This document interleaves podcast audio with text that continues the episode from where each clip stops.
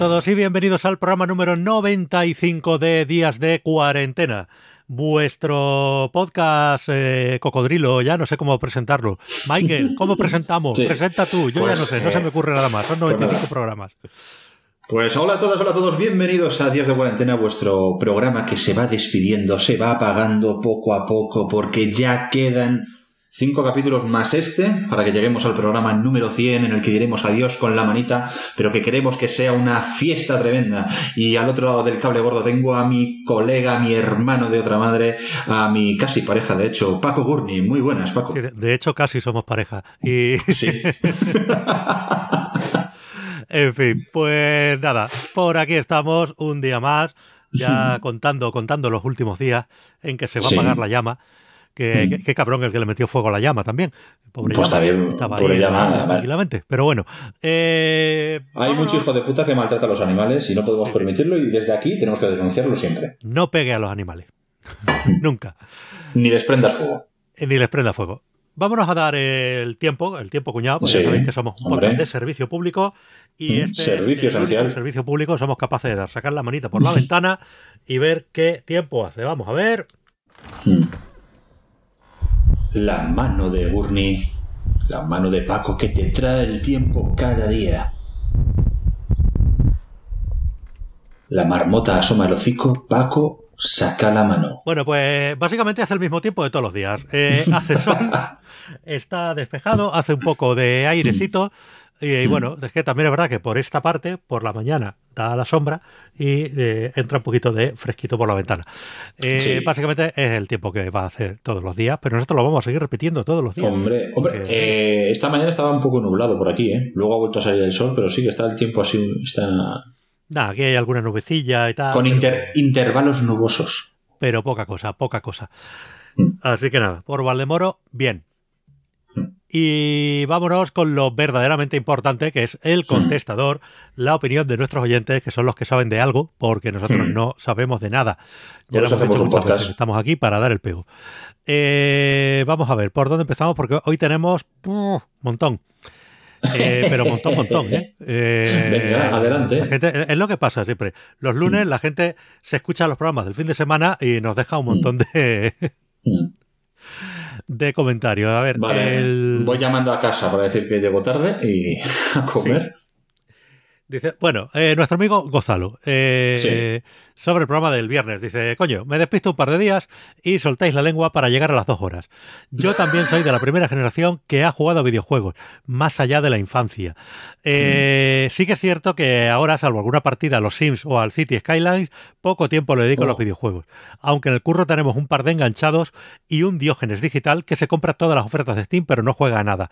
Eh, conozco la sensación, eh, he estado ahí. Dice, y más o menos me suenan algunas cosas. Sinceramente, para mí, la gente que juega videojuegos a los 40 es como los que jugamos a rol o a juegos de mesa con esa edad. Una manera de pasar el tiempo. Eso sí, mi cuenta de Steam que no falte. Hombre, por supuesto.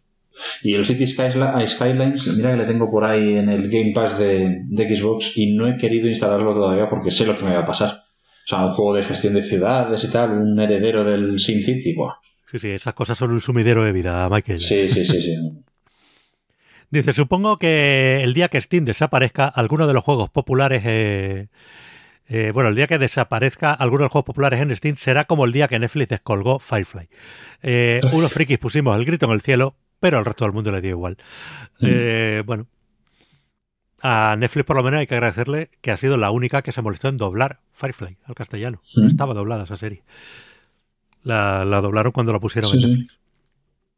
Joder. Y la han eliminado, pues joder, ya que está el trabajo hecho. Hombre, sí, pero los derechos te duran lo que te duran. Ya, pero. ¿y ¿Dónde la van a poner? ¿En Disney? Eh, Bueno, sí, no podría. sé, Firefly de quién era. si Es, de era la, es que es de la Fox. Es de la a Fox, Disney. podría ir a Disney. Sí, sí, era de la Fox. eh, y, como era suya, la mató. Pues si era de la Fox, ahora pasará a Disney Plus. Espera, estoy mirando por aquí si ahora mismo está en algún sitio.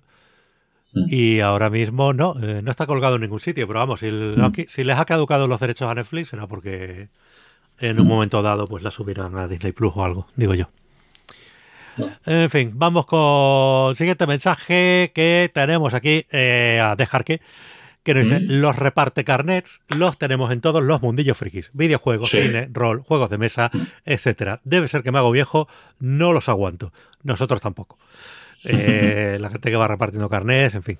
Eh, no, Tan jugón no serás si aún sigues jugando al Catán. Eh, efectivamente. Mm. Pues bueno, dice Rom, efectivamente era un juguete electrónico bastante feo. Dice, miraros el caso de Atari Force, eh, es también muy surrealista. Hoy mis comentarios sobre el programa van de carayos. Dice, primero, caray con el fútbol, las pasiones que levanta y el narcotráfico. Mala mezcla, lamentablemente. Segundo, caray con el ruso, estuvo avanzado su tiempo porque Andorra es un paraíso fiscal, que se lo digan algunos de nuestros ilustres políticos y familia real. Lo de subir a comprar azúcar, leche y electrónica, creo que todos en Cataluña lo hemos hecho. Dice, algunos iban a subir maletines. Dice, ahora la gente todavía se va a comprar neumáticos. Dice, voy a echar a faltar estas historias. Un abrazo. Dice, por data, espero que os haya llegado mi correo con varias propuestas. Sí, eh, dejar que nos ha mandado un correo con varias propuestas para el programa 100 que, que yo eh, creo que vamos a declinar amablemente. Porque nos propone que cantemos, nos propone que... eh, no sé, no sé. En principio el programa 100 va a ser una cosa de... eh, informal y de, y de festejo. Simplemente de charlar vía webcam con, con muchos de los habituales, incluso con algún oyente habitual que, que quiera pasarse, pues sí, sin más problema. Mm. Eh, Pero podem- podemos leer las propuestas en el programa 100. No las hacemos, pero las podemos leer. No, no, leerlas las vamos a, las vamos a leer. Claro, claro. Pues Y, hombre, es que nos proponen entre otras cosas, pero estoy aquí abriendo el correo y no sé qué problema, está dando Gmail ahora, que dice eh, que oficiemos una misa pastafari. que para eso tenemos al padre Gurney. Dice la canción de intro de Community con la letra adaptada e interpretada por Gurney Michael y colaboradores. Y un hangout con preguntas de fricadas del programa. Eh, eso sí, eso es lo que vamos a tener. O sea, Sí, queremos sí. que nos, que nos hagáis todo tipo de preguntas a través del chat e- y si os animáis a, a pasaros, no vamos a tener problemas. Y esto va a ser un encuentro de amigos, el, No. el programa 100. No, no va a ser un programa como tal. Sí, y la canción de Community adaptada es que tendríamos que hacer el trabajo de, ad- de adaptarla. Sí, sí. Y, y nosotros trabajar. Mm. Yo, yo puedo tararear, mira. Na, na, na, na, na, na, na, na, na, na, na, na, na, na, na, na, na, na, na, na. Y, eh, y así. Y ya está, y ya está ahí. Eh, Y bueno, y porque.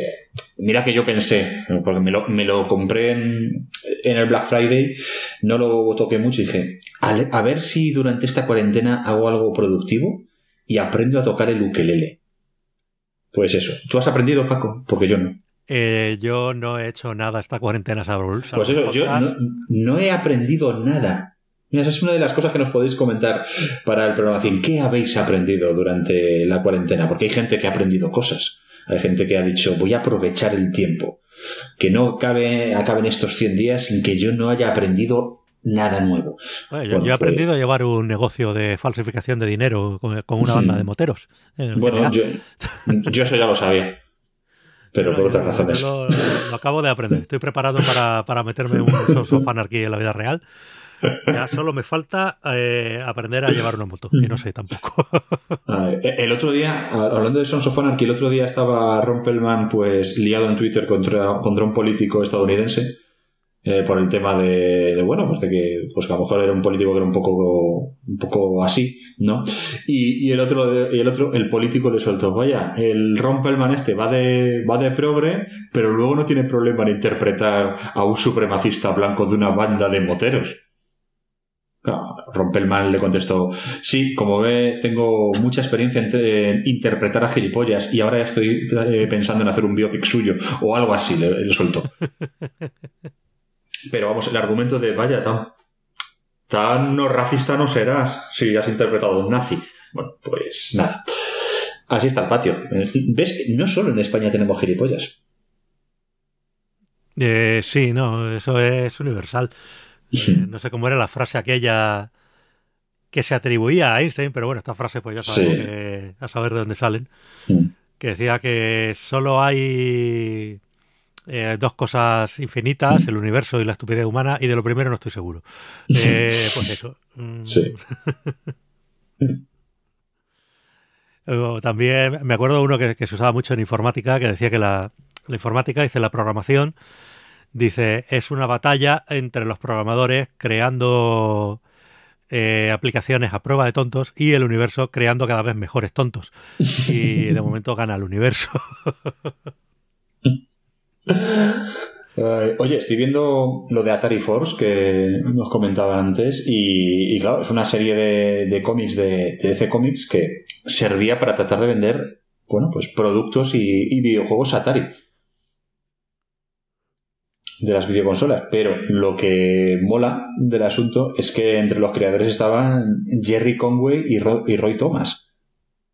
Eh, Jerry Conway, que es uno de los, por ejemplo, es el creador de, de- del Punisher. Eh, y bueno, y Roy Thomas, pues es un señor que también es legendario en, en- entre los cómics americanos, que fue, es uno de los mejores dibujantes que ha tenido, por ejemplo, el cómic de, de Conan el Barro. A ver, los autores de cómic tienen que comer y a veces tienen que Claro. hacer productos publicitarios y demás. Ya vimos en su momento, si, si viste los documentales estos de The Toys Us, Sí, pues todos estos cómics de He-Man y tal que se hicieron y que luego fueron muy populares. Pero bueno, pues no dejaban de ser marketing para un juguete. No, Hmm. no, no, no era otra cosa. A, Mm. pesar de que, bueno, luego le dotaron ahí de un lore bastante grande. Hombre, el- el lore que tiene Transformers, por ejemplo, es brutal. Y los cómics de G.I. Joe estaban muy, pero que muy bien. Más allá de. O sea, lo comparabas incluso con, con las series de animación que tenían y no tienen nada que ver. Los cómics eran, a ver, no voy a decir más adu- eh, para adultos, pero sí que eran un poquito más adultos, aunque el público también era público más. Quizás el público era, era más adolescente, mientras que la serie de dibujos animados eran más infantiles. Pues sí, ¿no? Y, y hay que señalar eso. Estas series, eh, tanto cómics como animación o tal, no es que hicieran luego lo típico de voy a hacer un juguete de los personajes de esta serie. No, no.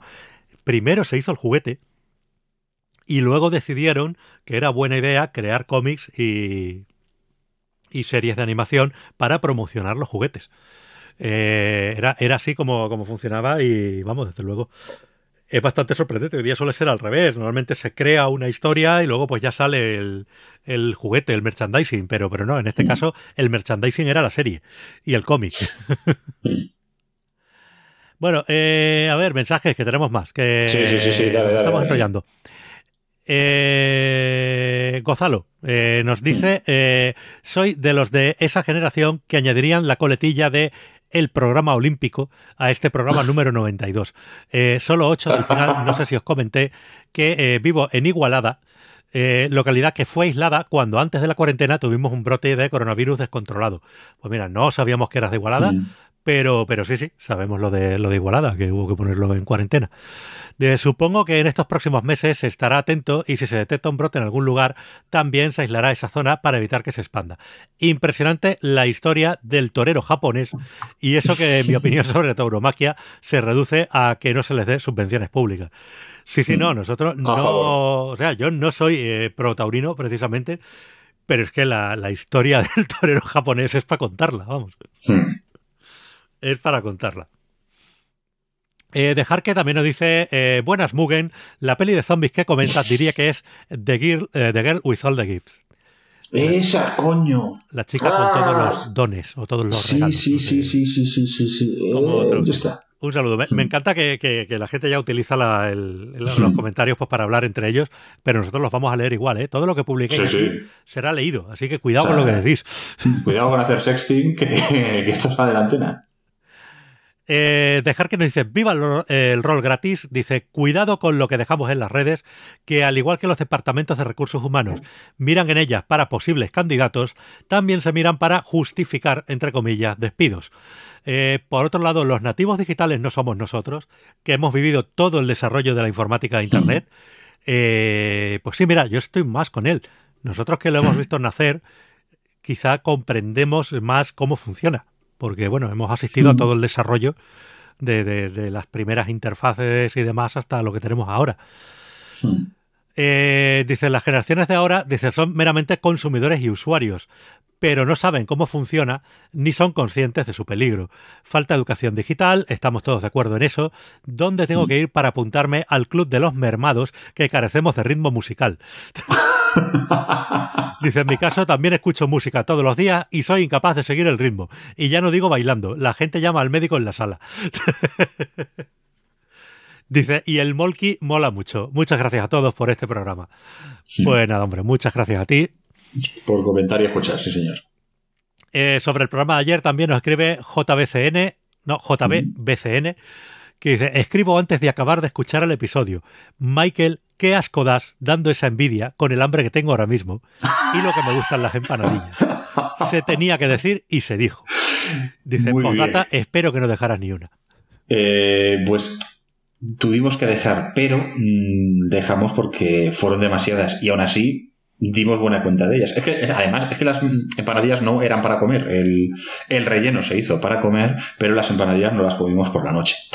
Y, y sí, o sea, a mi pesar, mmm, hubo que dejar unas cuantas. No por mí, sino yo me las hubiera comido todas, pero, eh, en fin, eh, me obligan a controlarme. No nos viene mal que tengamos no nos viene mal. Sí, sí, sí. Eso tampoco, las cosas como son. No, y aparte, además es que siento seguir dando envidia, pero es que tenían picantito. Y claro, también abusar del picante por la noche, que ya nos hacemos mayores, Paco. El picante para la comida bien, pero ya por la noche no hay que abusar. Sí, porque pica cuando entra, pica cuando sale y Buah. esas cosas son peligrosas. Sí, sí. Luego vas, te vas con el móvil al baño, sales una hora después, se te han dormido las piernas, es, es todo un problema. En fin, y luego ya pues hablando sobre las distintas habilidades musicales, pues mira, Pablo nos dice por aquí hashtag Arrhythmicos United. dice, y se me olvidó completamente hablar de las empanadillas. ¿Cómo te odio, archienemigo? Sí, bueno, eh, nada, llegará, llegará un día, llegará un día no muy lejano en que podremos hallar la paz y será con unas empanadillas de por medio. Pues yo me apunto a eso, ¿eh? Perfecto. Dice, también Pablo dice, os recomiendo uno de mis youtubers favoritos de cocina, Gypsy Chef. Es un auténtico crack. Dice, y si queréis un canal de cocina para reíros, el de Paulina Cocina es genial. Paulina, Mira, este no lo conozco, pero yo recomiendo el de Pilopi, que mola un montón. ¿No será Paulina Rubio? Eh, esperemos que no, porque miedo me da lo que pueda utilizar de aderezo en la cocina Paulina Rubio. Claro. Ah, no lo es. Mugen dice, yo estoy convencido de que Tom Cruise se lee la mitad de las películas en las que sale. Se cree, perdón, la mitad ah. de las películas en las que sale. Dice, sí, la película esa de la niña y los zombies ganó en Sitges. Debe ser esa. Pero es que eh, en mi Prime ya no me aparecía y no la encontraba. Pero es Melanie, la chica con todos los regalos. Hasta sí. que no la he encontrado lo he pasado mal. Dice, joder, qué malo es esto del Alzheimer. Hmm. Cyberpunk 2077 está confirmado en Stadia, por eso lo decía, pero tampoco mm. lo he probado y eso que, como decíais, estaba gratis. Eh, oye, pues mira, si está en Stadia me da esperanzas de que pueda jugarlo. Ya veremos. Eh, y eso, Stadia pues ha estado gratis. Creo que la intención es esa, que haya al menos una pequeña selección gratis sí. pa, para probar. Cyberpunk 2077 me temo que lo cobrarán bien cobrado, pero bueno. Hombre. Por lo menos estará ahí la posibilidad de jugarlo sin tener un maquinón gordo. Que me temo que esto va a requerir. Mm. Va a requerir máquina gorda. Mira, yo solo sé que cuando fue la Madrid Games Week eh, tenían una, una demo eh, realmente lo que era lo que había allí pues era una, una chiquilla ahí de CD Projekt jugando y comentándote el juego. Te metían en una mini sala de cine y, y solo veías, veías jugar. No podías eh, hacerlo. Se veía que estaba jugando vale que no era que no era un vídeo fingiendo por las cosas que hacía y tal y bueno. Y, y de verdad que para alguien que que me, encant me, encantaba el y me encanta el juego de rol de lápiz y papel y me encanta toda esa ambientación me pareció una locura la de cosas que se podían hacer la, las opciones que tenías para superar las misiones eh, es de los juegos que más que espero con más ganas durante este año ya se ha tenido que retrasar espero que lo podamos jugar todos a final de año que no se retrase más y, y vamos ah, yo, yo creo también que bueno están estirándolo un poco para que salga pues con la nueva hmm. generación y tal digo yo ¿no? sí pero fíjate por ejemplo en Microsoft ya ha hecho una cosa muy muy chula que es el Smart Delivery o sea tú te compras por ejemplo el Cyberpunk 2077 para para la Xbox actual, ¿vale? Y, si en el futuro te compras la, la Series X, la nueva, lo vas a poder jugar en la mejor versión posible. Es decir, si tú de repente te, lo, te compras la nueva consola, no vas a tener que pagar otra vez por el juego, sino que ah, se te va a descargar. Eso se agradece. Y, no vas a jugar a la versión de Xbox One, que será compatible, sino que vas a jugar a la buena. Sí. Pues, oye, mira, un detalle por parte de, Microsoft. Muy bien, muy bien. Eh, bueno, eh, seguimos con el mensaje de Mugen eh, sobre, el, bueno, eso, 2077 confirmado en Stadia. Pues nada, lo seguiré, lo seguiré. Dice, me ha encantado el momento su puto padre de Gurney. a tope con ello. pues fíjate, no, recuerdo qué momento dije eso, pero pues a la que lo dije, pues, mis motivos su puto padre que no le si no le no puede jugar el chaval al Fortnite o al Grand Theft Auto pues no juega. Y que se joda que es su puto padre. Ah vale. El que manda ahí. Eh, dice lo único que le ha faltado es la típica frase y si todos tus amigos se tiran por un puente tú te tiras también sí es una frase muy muy de padres y madres de antes. Mm. dice hombre a ver si los niños pueden ver eh, dice hombre a ver entiendo que aquí debería haber una coma. Dice, si los niños mm. pueden ver porno en el móvil o el ordenador mm. desde bien pequeños porque saben manejarlo mejor que los padres, dice, eso sí, luego, eh, como se dé educación sexual en el colegio, se arma el pollo. No vaya a ser que aprendan algo que no case con lo que dicen las novelas más vendidas de la historia. Eh, pues, a ver, sí. Eh, con la educación sexual tenemos un problema. Mm. Y es eso, que los chavales, a ver, ya en nuestra generación pasaba y ha pasado siempre. Esto hemos aprendido a base de lo que nos han contado por ahí, de los rumores, mm. de tal y de no sé qué, hasta que nos hemos enfrentado ya en sí a. Y de los típicos, y de los típicos recortes de revistas que te encontrabas en los descampados. Efectivamente, pero hoy Que aparecían por ahí siempre y no sabías por qué. Hoy es peor porque eh, como decimos, no hay educación digital eh, mm. en los padres, con lo cual en muchas casas no hay eh, filtros de control parental en los móviles, ni en los ordenadores, ni nada. Eh, resultado, cualquiera puede acceder fácilmente a contenido porno. Y claro, o sea, tú ya mayor ves esas cosas y dices, muy bien. Pero yo sé que estas posturas acrobáticas pues no son muy eh, reales o yo me hmm. partiría el espinazo intentándolo. ¿vale? Pero eh, bueno, pues hmm. los chavales no sabemos si distinguirán qué parte de aquello es ficción y, qué parte de aquello es realidad. Y sobre todo, más que nada, porque hay que reconocer que la mayoría del contenido pornográfico, más allá de las posturas acrobáticas, es bastante tóxico en el aspecto de que es bastante, bastante machista. Eh, un contenido que se hace pensando únicamente en el público masculino y en un público masculino ya un, poquito pasado de rosca, ¿eh? Porque es que yo hay cosas que las veo y digo, es que a mí esto tampoco es que me ponga, precisamente, no sé.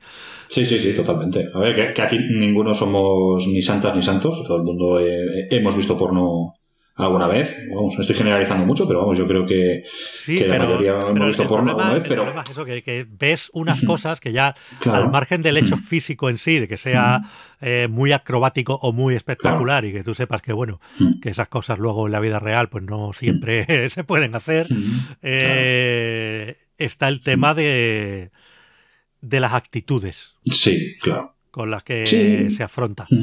Y que, si no y, que si un, y que si los niños y las niñas no tienen una buena educación sexual, llega el momento, bien sea porque no han hablado con sus padres de ello, que entiendo que muchas veces es difícil, o bien sea porque no se les ha dado en el colegio, pues se pueden llegar a pensar que ese tipo de cosas son reales y que esa es la forma en la que hay que tratar a, la otra persona cuando tienes una relación sexual. Una buena educación sexual, digamos, una cosa, pues en el plano físico y luego también en el plano emocional, ¿no? Por supuesto. Y es que lo del plano emocional en el porno...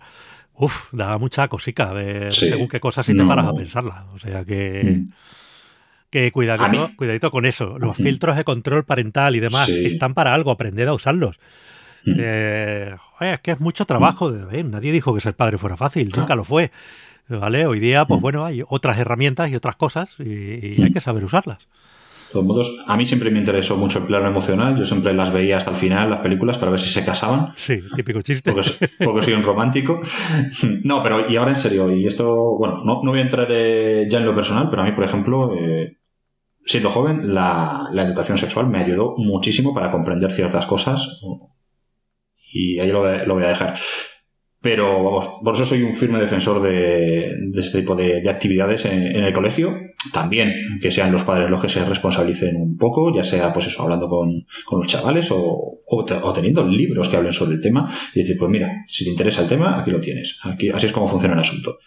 Pero creo que estas cosas deberían, joder, que estamos ya en el año 2020, que, que estas cosas tendrían que normalizarse ya. Y yo cuando veo que todavía hay, en según qué sitios, que se llevan las manos a la cabeza porque se dé educación sexual en un colegio, hostia, pero bueno, pues que está bien, que sí, que los padres pueden hacer lo que quieran con sus hijos y tal, vale. No sé hasta qué punto, pero bueno, entiendo que ellos sí tienen que ser los tienen que ser también responsables de su educación. Pero el hecho de que tú prohíbas que un niño acceda a un contenido educativo, no va, lo único que va que va a acarrear es que a lo mejor decide aprender esas cosas por su cuenta y no de las mejores fuentes. Pues sí, sí, sí. Bueno, vamos a seguir con el mensaje de Mugen eh, que nos dice, eh, eh, Don Chick es tan bueno como lo pintan. Sobre todo, lo que más sorprende es lo rápido que ha ido, la cabeza que parece que tiene y que desde muy pequeño eh, y eso, que tiene que desde muy pequeño. Para que te hagas una idea, allí lo ha petado nada más llegar. Y el marca allí no tiene mucho predicamento. Dice, y hay una franquicia, los Dallas Mavericks, que se ha montado a su alrededor. Dice, en la NBA es normal que se haga eso. Se suele hablar de, una estrella principal y dos estrellas más, por Zingis es la otra estrella, y andan buscando una tercera. Pero Dallas no es un mercado muy atractivo para las estrellas. Por Zingis fue porque estaba lesionado y fue una apuesta arriesgada. Dice, vendernos motos eh, nos lo hacen muy a menudo, pero en este caso concreto no es vender una moto. Otra cosa es que luego el chaval se lesione o que caiga en el mundo ese loco de la fama y la fiesta y se echa a perder, como ha pasado muchas veces, o lo que sea. Que no hay que olvidar que tiene 20 años.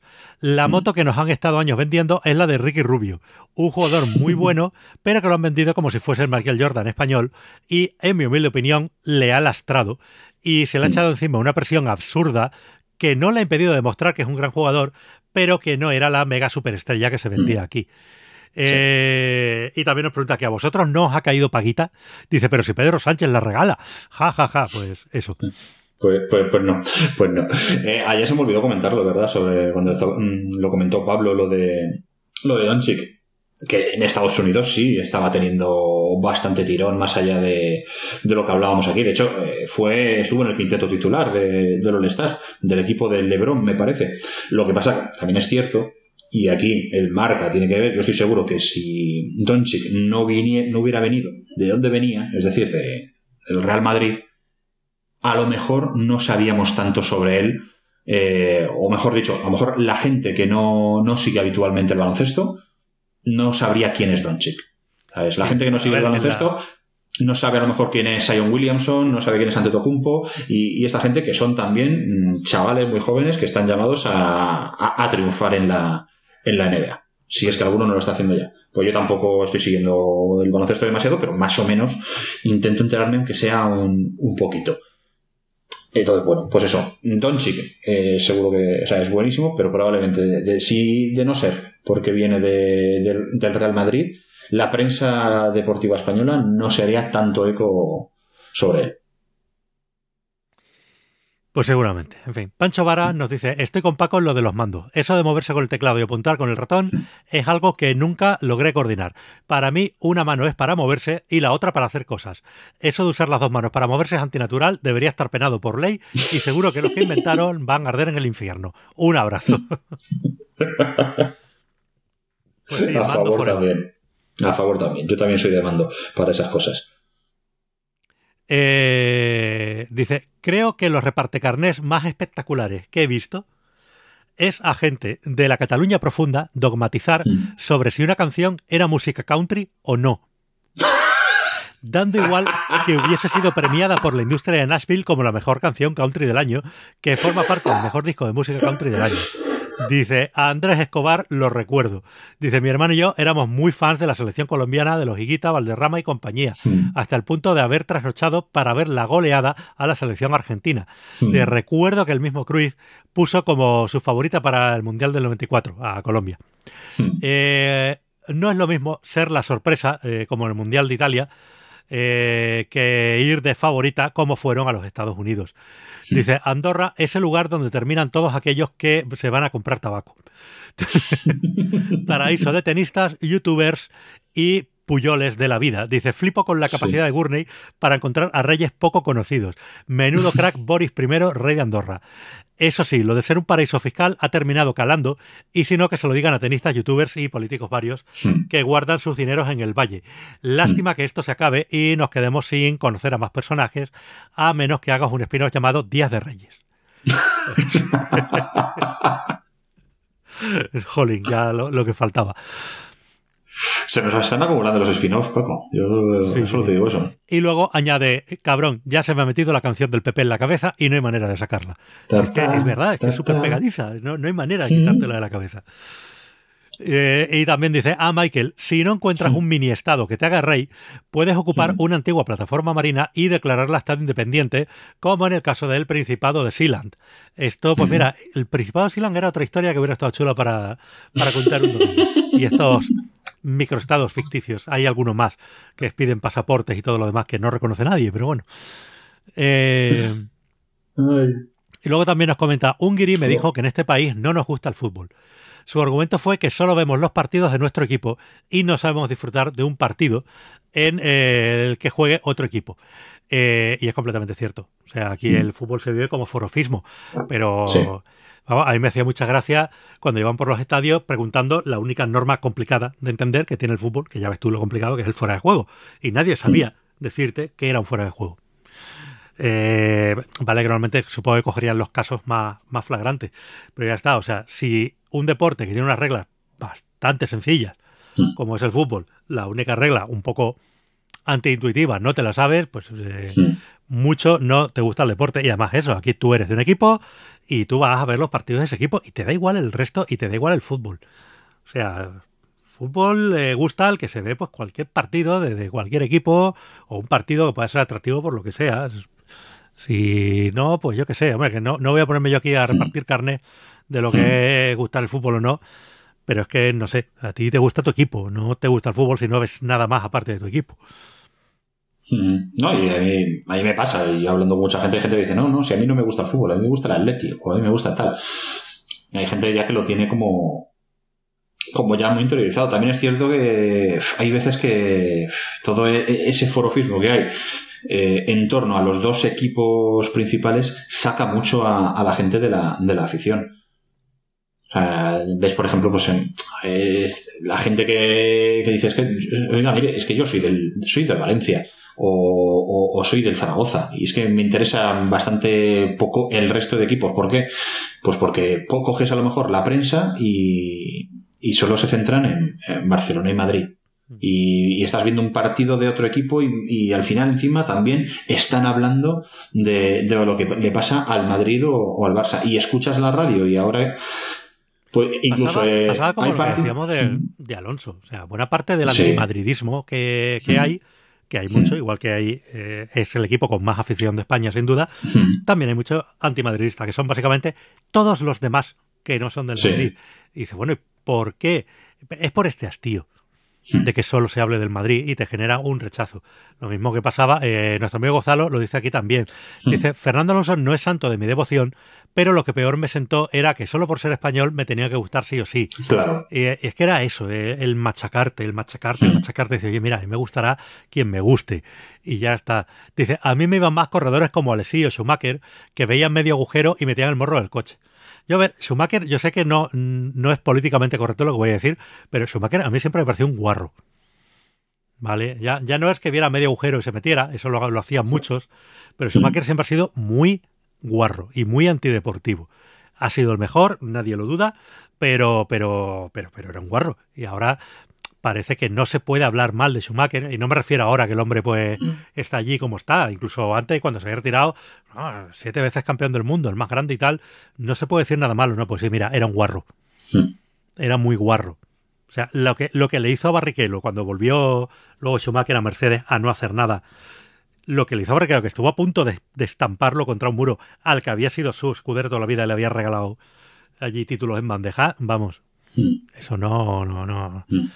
no tiene, no Sí. tiene perdón de Dios. O Mm. sea, a mí siempre me ha parecido un, un cerdo corriendo. Lo- lo De todos modos, volviendo al tema de- del fútbol y lo de ver, ver partidos de otros equipos, yo antes a lo mejor cuando sí que te echaban la Premier en, en Teledeporte, o sea, fíjate que haya habido, algún partido sí que te veías. Y a lo mejor ahora que, que echan partidos en el digital y eso, pues a lo mejor no, no acabo. Salvo que vi algún partido del Liverpool, no, a lo mejor no le presto mucha atención.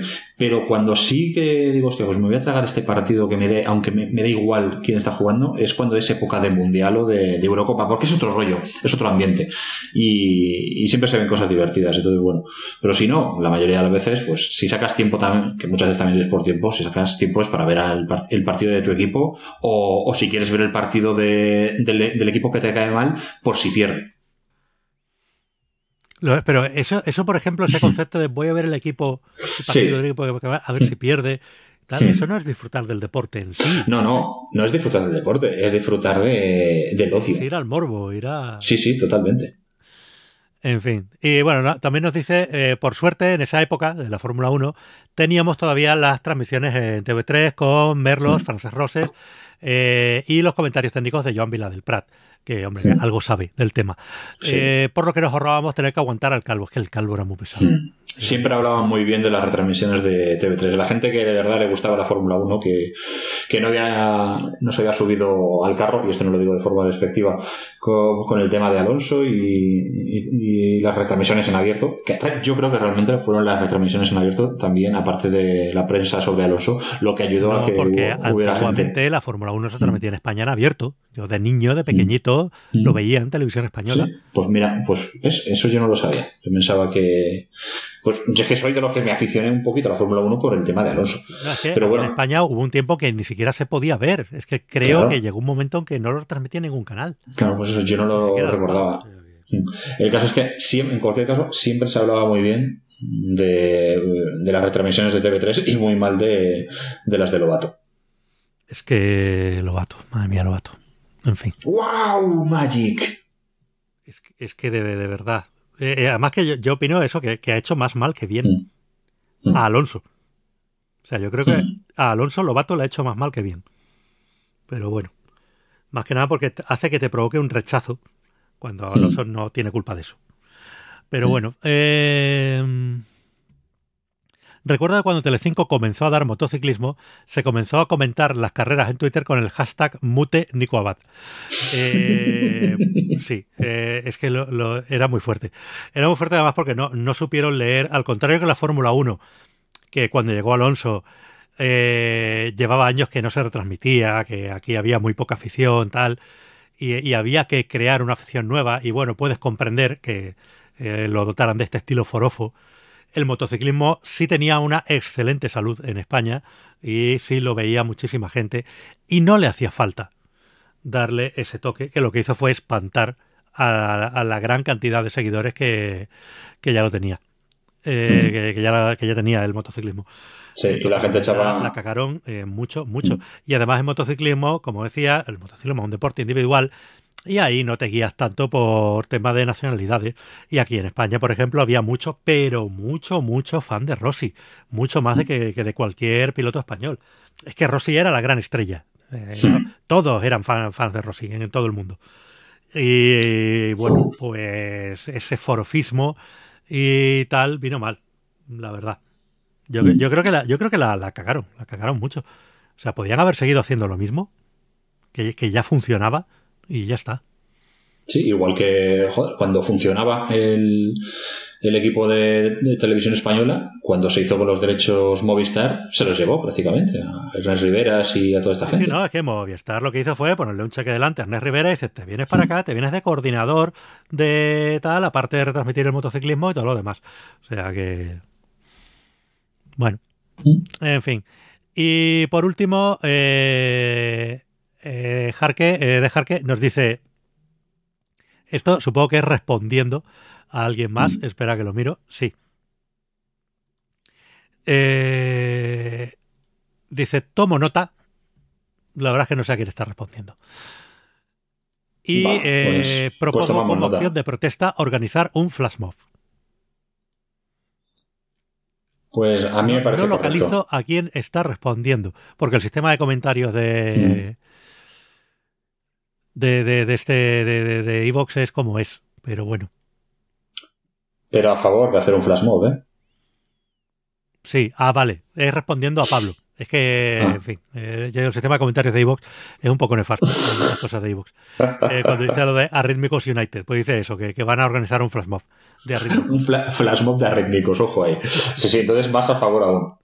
Sí, yo, yo ahí quiero, quiero ver eso, quiero ver eso. Sí, sí, sí, sí. Bueno, No, nos hemos pasado tres pueblos con los comentarios de los oyentes. Vamos rápido con las cosas Venga. gratis. Michael, ¿qué tenemos? Sí, sí. Pues mira, eh, empezamos con videojuegos. eh, y ojito a la curiosidad que lanza Nintendo para, para la Switch. Un grupo de desarrolladores de, la casa y en Japón han creado un pequeño y sencillo juego para animar a la gente a hacer ejercicio. Se llama Jump Rope Challenge y es un juego para saltar a la comba. Usando los Joy-Con de la Switch podemos saltar como si saltásemos con una cuerda y el juego pues va registrando nuestro avance, el número de saltos que vamos haciendo. Nos propone hacer mm, de inicio 100 saltos diarios o los que le propongamos nosotros en pongamos nosotros en el, en el programa, pero la gracia está en ir batiendo nuestros propios récords. Está en la shop de Nintendo, solo funciona, eso sí, con la versión normal de la consola, no con la Lite, porque la Lite no tiene los, los mandos con giroscopio, y está gratis en la shop hasta el mes de septiembre. Así que nada, aquellos que queréis hacer ejercicio, aquellos que tengáis la Switch y que podáis saltar, yo no puedo por la falda, tenéis aquí un, un juego sencillo, pero que está muy chulo. Pues bueno, os dejamos como siempre el enlace en las notas del programa en díasdejuego.com barra cuarentena. Y también destacar que hoy es martes y por tanto, según nuestros archivos documentales, ayer fue lunes.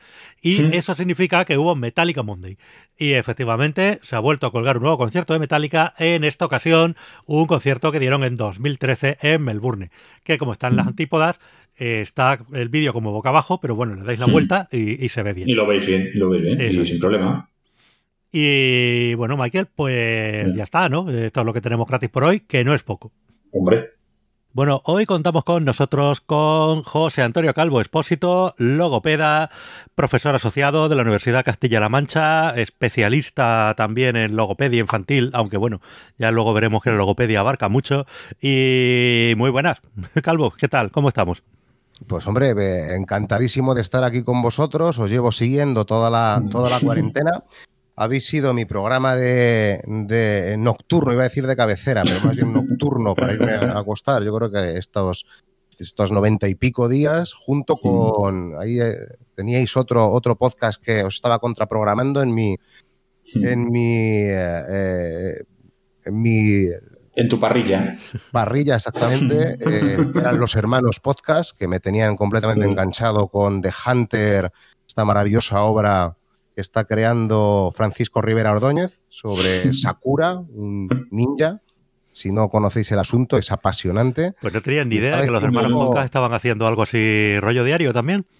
Sí, sí, se pusieron con Sakura, lo estaban haciendo a diario. Lo que pasa es que cuando ya Sevilla pasó, Andalucía pasó a fase 2, ya Fran Rivera ha desaparecido del Instagram, que era donde estaba colgando los textos, y nos ha dejado hoy en el capítulo 29, pues con, con la miel en los labios. No sabemos qué va a pasar. Iban alternando con los programas de, de médico de familia. Eh, entonces estamos ahí los, los Hunters y los Nachetiers, pues esperando a ver qué pasa con ellos. Entonces, bueno, pues sí, sí, volvieron, con la cuarentena volvieron, que se habían tirado un año o dos años sin grabar o así, y volvieron con la Si cuarentena. no, yo es que tenía idea de eso, de que los Sí. hermanos Podcast era algo que había desaparecido ya, vamos. Pues fíjate. Bueno, no, después de, creo que es un año y pico o dos años, pues ahora retomaron con retomaron con algunas cositas de Fran Rivera que publicaba en el Ola hace tiempo. eh, empezó a, a- sí, sí, sí, maravilloso. Y nada, pues yo cada vez que me iba a acostar, pues Carol, mi pareja, por lo que me decía, ¿qué pasa? ¿Ya, ya te vas a escuchar a Gurney? Cásate con Gurney. Si tanto te gusta Gurney, pues cásate con. Ojo, ojo que algo parecido me han dicho a mí también. Por aquí. Bueno, le Pasa mandamos a, a Carol un abrazo. Por aquí también me han dicho de broma, pasa más tiempo con Paco que conmigo. Digo, bueno, pero es mi puto trabajo. Oye, pero está muy, bien- está muy bien, Paco, que justo ya cuando estamos terminando y estamos ya desescalando esto, que estamos en el programa 95, nos quedan 5 o 6 programas para terminar, es cuando nos traes un logopeda para que nos ayude. Sí, eh, a buena hora, sí. La verdad A que buenas horas, tenemos que haberlo hecho en el programa 1, a ver si, no, si nos echaba una mano, pero bueno. Oye, Sí, antes además de es justo lo que necesitamos. Además digo que, digo que eh, es, que vamos, es justo eh, lo que necesitamos. Perdona, digo que es justo lo que necesitamos porque es un logopeda infantil y tú y yo, pues bueno. No, pero antes, de meternos en faena con el tema, vamos a hacer un poquito la promoción, porque aquí el amigo Calvo es podcaster también. Cuéntanos un poco de tus proyectos. Mm, eh, bueno, nosotros, eh, mira, con Carol, con mi pareja, empezamos a grabar ya hace un año y pico, yo creo que en octubre de 2018, un programa que es por los opuestos, que hablamos básicamente de un juego y una serie. Mm, hmm. Todos los spoilers posibles, lo cual tenemos una audiencia muy baja porque alguno que se ha escuchado algún capítulo y dice, es que claro, es que, es que hacéis spoiler de, claro, efectivamente nos metemos con una serie y contamos la serie. Y con hmm. un juego, normalmente suelen ser juegos temáticos, lo mismo, nos, nos ponemos a desgranarlo por completo, con lo cual algunos que son un poco más narrativos, pues como fábulas de peluche, por ejemplo, hmm. pues también contamos la historia. Solemos avisarlo, ¿no? pero, pero en fin, pues contamos todo lo que, lo que podemos, el trasfondo temático, el trasfondo histórico, de estrategias, de expansiones, pues en fin, ya sabes que a mí me tiran más los juegos temáticos y narrativos que, que, los más durillos, vamos, que los euros más clásicos. Y bueno, pues siempre intentamos eso, profundizar todo lo que podemos dentro de lo que humildemente eh, conocemos. Y este año he estado en la base secreta, eh, otro podcast un poco más centrado en rol, pero que también tienen sección de juegos de mesa y tal. Podcast mítico. Y ya sabes que hundiendo también a El Tablero, El Tablero Podcast con Kabutor y compañía. Eh, hace, unos, hace ya unos mesecillos que no, que nos grabamos, así que bueno, con esas películas ando. Pues nada, hombre, le mando un abrazo también a los amigos de la base secreta, un abrazo a Kabutor y todos los colaboradores del tablero y, oye, pues nada, te, te, cunde, te cunde el tiempo, ¿eh? Bueno, eh, fíjate que con polos opuestos, ya digo, vamos grabando últimamente de mes en mes o de mes y medio en mes y medio. mes y medio es verdad que, bueno, como hablamos de un único juego, pues ya digo, pues nos da para preparárnoslo en profundidad y, bueno, es un, un poco, un poco más durete, un poquito más un poquito más especial, digamos, de escuchar y quizá no, quizá no muy fácil para, para no iniciados y, y bueno, pues sí, pero es para un podcast para especialistas, para gente que está muy metida ya en, el tema, vamos. Te tiene que gustar mucho, yo creo que el, juego para fumarte, pues fíjate, de Chulu Wars me parece que fueron tres horas de programa y de, no sé, de Cuba Libre, Labyrinth, eh, estamos pendientes de hacer uno de Churchill, juegos normalmente densos, densos y Galáctica, por ejemplo. Bueno, pues juegos que tienen su chicha y que intentamos, pues eso, dentro de lo que podemos, pues poner el trasfondo histórico, intentar explicar cómo las mecánicas están asociadas a la temática y bueno, pues intentar animar a la gente a desempolvar juegos y no tanto novedades, que bueno, pues es un poco nuestro estilo. Pues sí, yo solo puedo decir aquí, si algún día tenéis oportunidad de jugar un, un Galáctica con Calvo, él es el Cilón. Siempre. y si no lo es, actúa como tal. bueno, ya bromas aparte, vamos al tema principal. Y, es este, bueno, lo primero, explicar un poquito qué, ¿Qué es un logopeda? ¿Cuáles son las funciones de un logopeda? Pues yo creo que la gente a lo mejor no lo tiene del todo claro. Sí, es esto de como que te ayuda a hablar mejor, pero, pero ¿qué, exactamente qué hace un logopeda? Sí, yo creo que es una cosa que todavía son deberes que tenemos pendiente hacer bien los logopedas y los colegios profesionales explicarlo bien porque yo creo que, bueno, tenemos, eh, sí que existe la idea un poco general de que el logopeda es el que se encarga de, bueno, hacerte hablar mejor, ¿no? Conseguirte ayudar a hablar mejor y muy asociado a niños, ¿no? Pero realmente la logopedia es una disciplina bastante más amplia. Como titulación eh, empieza en el año 91. Eh, realmente empieza a impartirse clase como tal en el año 92, pero en el año 91 es cuando cuando se crea como, una titulación específica y desde el año 2003 es una actividad sanitaria regulada. Es decir, tú para ejercer logopedia solo puedes ejercer si tienes la titulación universitaria de logopedia. Esto parecería una perogrullada. Mm. Luego, si queréis que hablemos un poquito de ese asunto, seguimos teniendo mucho problema y mucha confusión porque hay mucha gente que dice que es logopeda sin ser logopedia. Eh, tenemos bastante problema con las inspecciones que no, bueno, pues en nuestra opinión, no trabajan tan bien como deberían para detectar este tipo de situaciones de fraude y de, intrusismo profesional.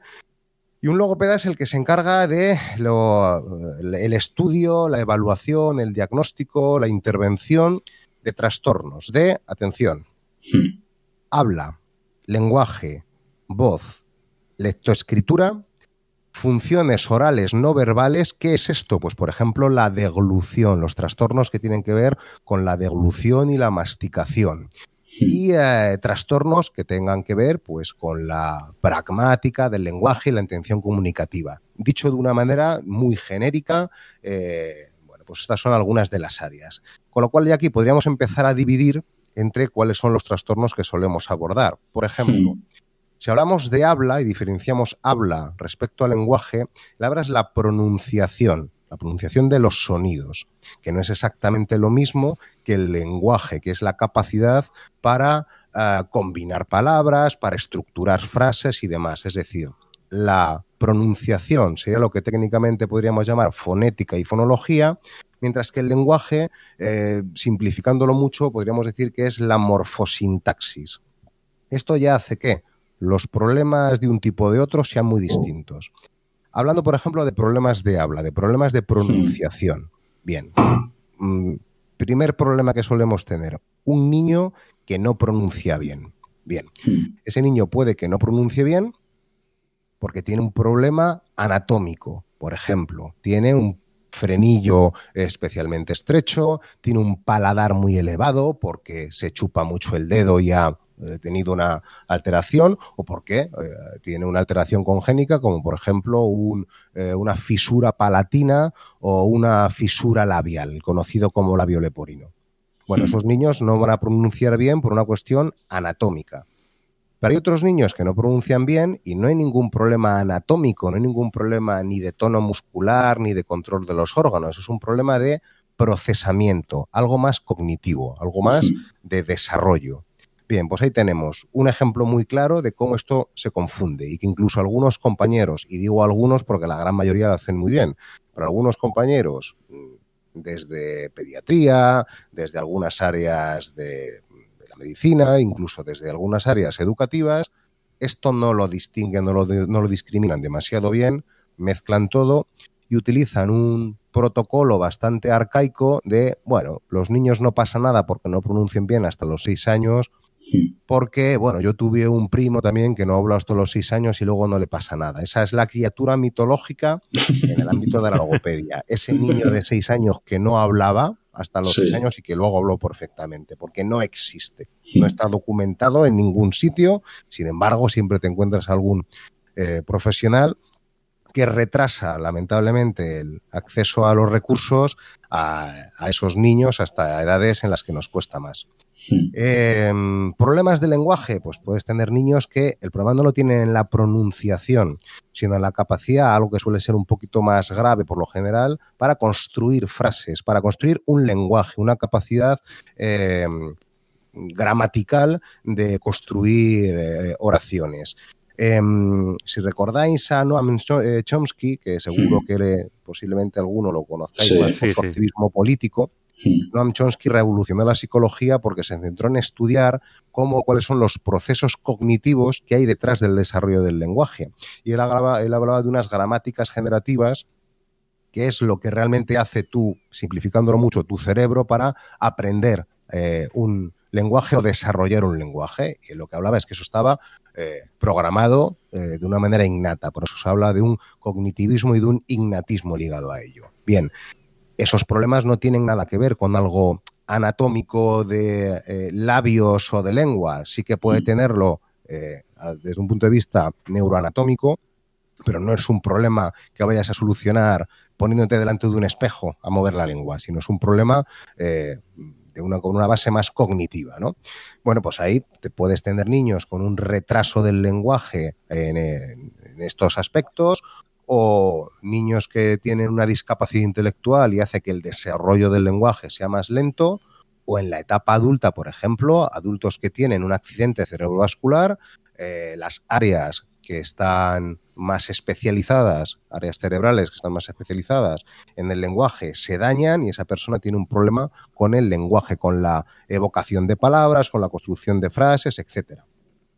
En un nivel pragmático, en un nivel de uso de la comunicación, de la intención comunicativa, pues uno de los trastornos más característicos es el autismo, los trastornos del espectro del autismo, donde lo que falla no es únicamente o no es especialmente el lenguaje y la pronunciación, que también puede estarlo, sino es la eh, intención, los usos que se le dan a la comunicación. Y bueno, otro área que trabajamos es la voz, eh, eh, los trastornos eh, vinculados con el hacer voz, no hacer sonidos como tal, como pronunciación, sino, hmm. sino hacer voz, ¿no? Las famosas disfonías que todo el mundo suele llamar afonías, cuando alguien pierde la voz, eh, y bueno, incluso en algunos niveles no solo trabajar en la patología, sino en el asesoramiento para que personas que utilizan la voz de manera profesional, pues no solo no lleguen a tener una patología, sino que hmm. tengan un uso más eh, productivo. La lectoescritura es otra de las áreas eh, de las que hablamos, igualmente, pues trastornos del desarrollo, como pueden ser las dislexias, que realmente es hmm. un trastorno de lectoescritura, no es, eh, no es estrictamente un problema de eh, confusión de palabras u otras cuestiones, aunque puede haber síntomas alrededor. Y eh, los problemas miofuncionales que decía antes, los orales no verbales, que tienen que ver con las dificultades para tragar, para masticar, que bueno, pues tenemos desde niños que tienen problema para pasar de una deglución infantil a una devolución adulta, esos niños que empujan con la lengua los dientes o que sacan la lengua al tragar y al masticar y que se les deforman los dientes y que los ortodoncistas se vuelven locos eh, poniéndoles aparatos años y años y no conseguimos avanzar porque el problema no es estructural, sino es funcional y si el niño deja de empujar con la lengua eh, contra los dientes no va a dejar de eh, existir esa malformación o adultos que pues por trastornos eh, eh, degenerativos tienen problemas para tragar o masticar. Estos son algunas pinceladas de algunas de las cosas que trabajamos o algunas de las más eh, comunes, que no sé si estoy sabiendo explicarme bien y si estoy dando una, idea más o menos aproximada de, qué es esto de la logopedia. Perfectamente, te, perfectamente. explicado. Lo que queda claro es que Ah, bueno, perdón, una cosa. No, eh, sí, va a tirar. Tira, tira. Eh, por ejemplo, para los padres que tienen niños pequeños y demás, claro, los niños cuando empiezan a hablar, hablan eh, mal, entre comillas. El niño pues no, no pronuncia correctamente, empieza a aprender unos sonidos que supongo que son más sencillos antes que otros. pero ¿en qué momento un padre puede darse cuenta de que su hijo puede tener un problema. Pues el niño de pequeño te dice, yo te doy muñeco. Eh, pero ¿en qué momento ese tedo se puede convertir en quiero y si no lo hace hay que preocuparse? Vale, pues vamos a centrarnos ahora únicamente en eso, en los problemas de habla, no de lenguaje o no de pragmática, que tendrían otros, otros hitos evolutivos y otros eh, signos de alerta. En la pronunciación, lo que los niños hacen, que tú lo estabas describiendo intuitivamente muy bien, es eh, lo que técnicamente se llaman procesos de simplificación del habla. Efectivamente, cuando nacemos no nacemos con una fonología, con una capacidad para procesar los sonidos eh, y em, eh, enlazarlos y procesarlos vaya eh, todavía desarrollada. Eso se tiene que desarrollar. Incluso el repertorio de sonidos tampoco lo tenemos adquirido, se va a ir adquiriendo durante los primeros años de, la vida. Por eso es por lo que eh, en castellano discriminamos muy bien entre L y R, porque es algo que es muy significativo para el lenguaje y que nos ayuda a discriminar palabras, pero no pasa así, parece que en otras lenguas orientales, por ejemplo, siempre se ha dicho eso, que los chinos o los japoneses japoneses especialmente creo, eh, no discriminan entre L y R, tienen dificultad mm. para encontrar la, diferencia, porque para ellos es el mismo fonema, eh, es un sonido que no diferencia nada. Bien, para empezar tenemos que crear es una especie de diccionario de sonidos, eso ya puede condicionar la pronunciación, pero luego además la capacidad para procesar todas esas estructuras también se va desarrollando y un niño simplifica, simplifica eso eh, y hay unas edades en las que esos procesos de simplificación de habla son normales y unas edades a partir de las que dejan de ser normales. Por ejemplo, un proceso de simplificación de habla, comerse una sílaba, a poner a, pato en lugar de zapato, comerse una sílaba entera, comerse el ataque eh, silábico, comerse el inicio de la sílaba, lo mismo, eh, a, pato en lugar de zapato. Te has comido esa fricativa inicial. o problemas de cambiar unos sonidos por otros, porque como tú decías, no es que sean más sencillos, digamos que son distintos. Y, me voy a caza y digo mm. caza en lugar de casa y cambio un sonido por otro. Estos son algunos ejemplos de procesos de simplificación de habla. Bien, eh, se asume eh, hay una autora que es eh, Laura Bosch, eh, que es una de las principales investigadoras o más populares al menos en la fonología en castellano, que nos dice que hasta los tres años de edad esos procesos de, simplificación de habla son normales. Es decir, que un niño pronuncie mal hasta los tres años es normal, independientemente del error que pueda tener. A partir de los tres años ya empieza a haber errores que ya no deberían ser tan frecuentes o que no deberían aparecer. Por ejemplo, un niño de tres años no debería estar comiéndose continuamente sílabas de las palabras. Eh, no es lo mismo que se coma una puntualmente, especialmente si es una palabra larga y demás, pero que continuamente se está comiendo sílabas ya podría ser un, eh, elemento de, alerta. Y ya con cuatro años, pues eso, hay errores de cambios de sonidos que tampoco deberían de, darse. Cambiar la K por la ta. Eh, cambiar K por ta, eso ya es algo que un niño no debería hacer. O con cinco años cambiar las S por las Z, por ejemplo. de una manera muy resumida, y para no entrar en un listado de fonemas, a un niño de cuatro años no habría que traducirle.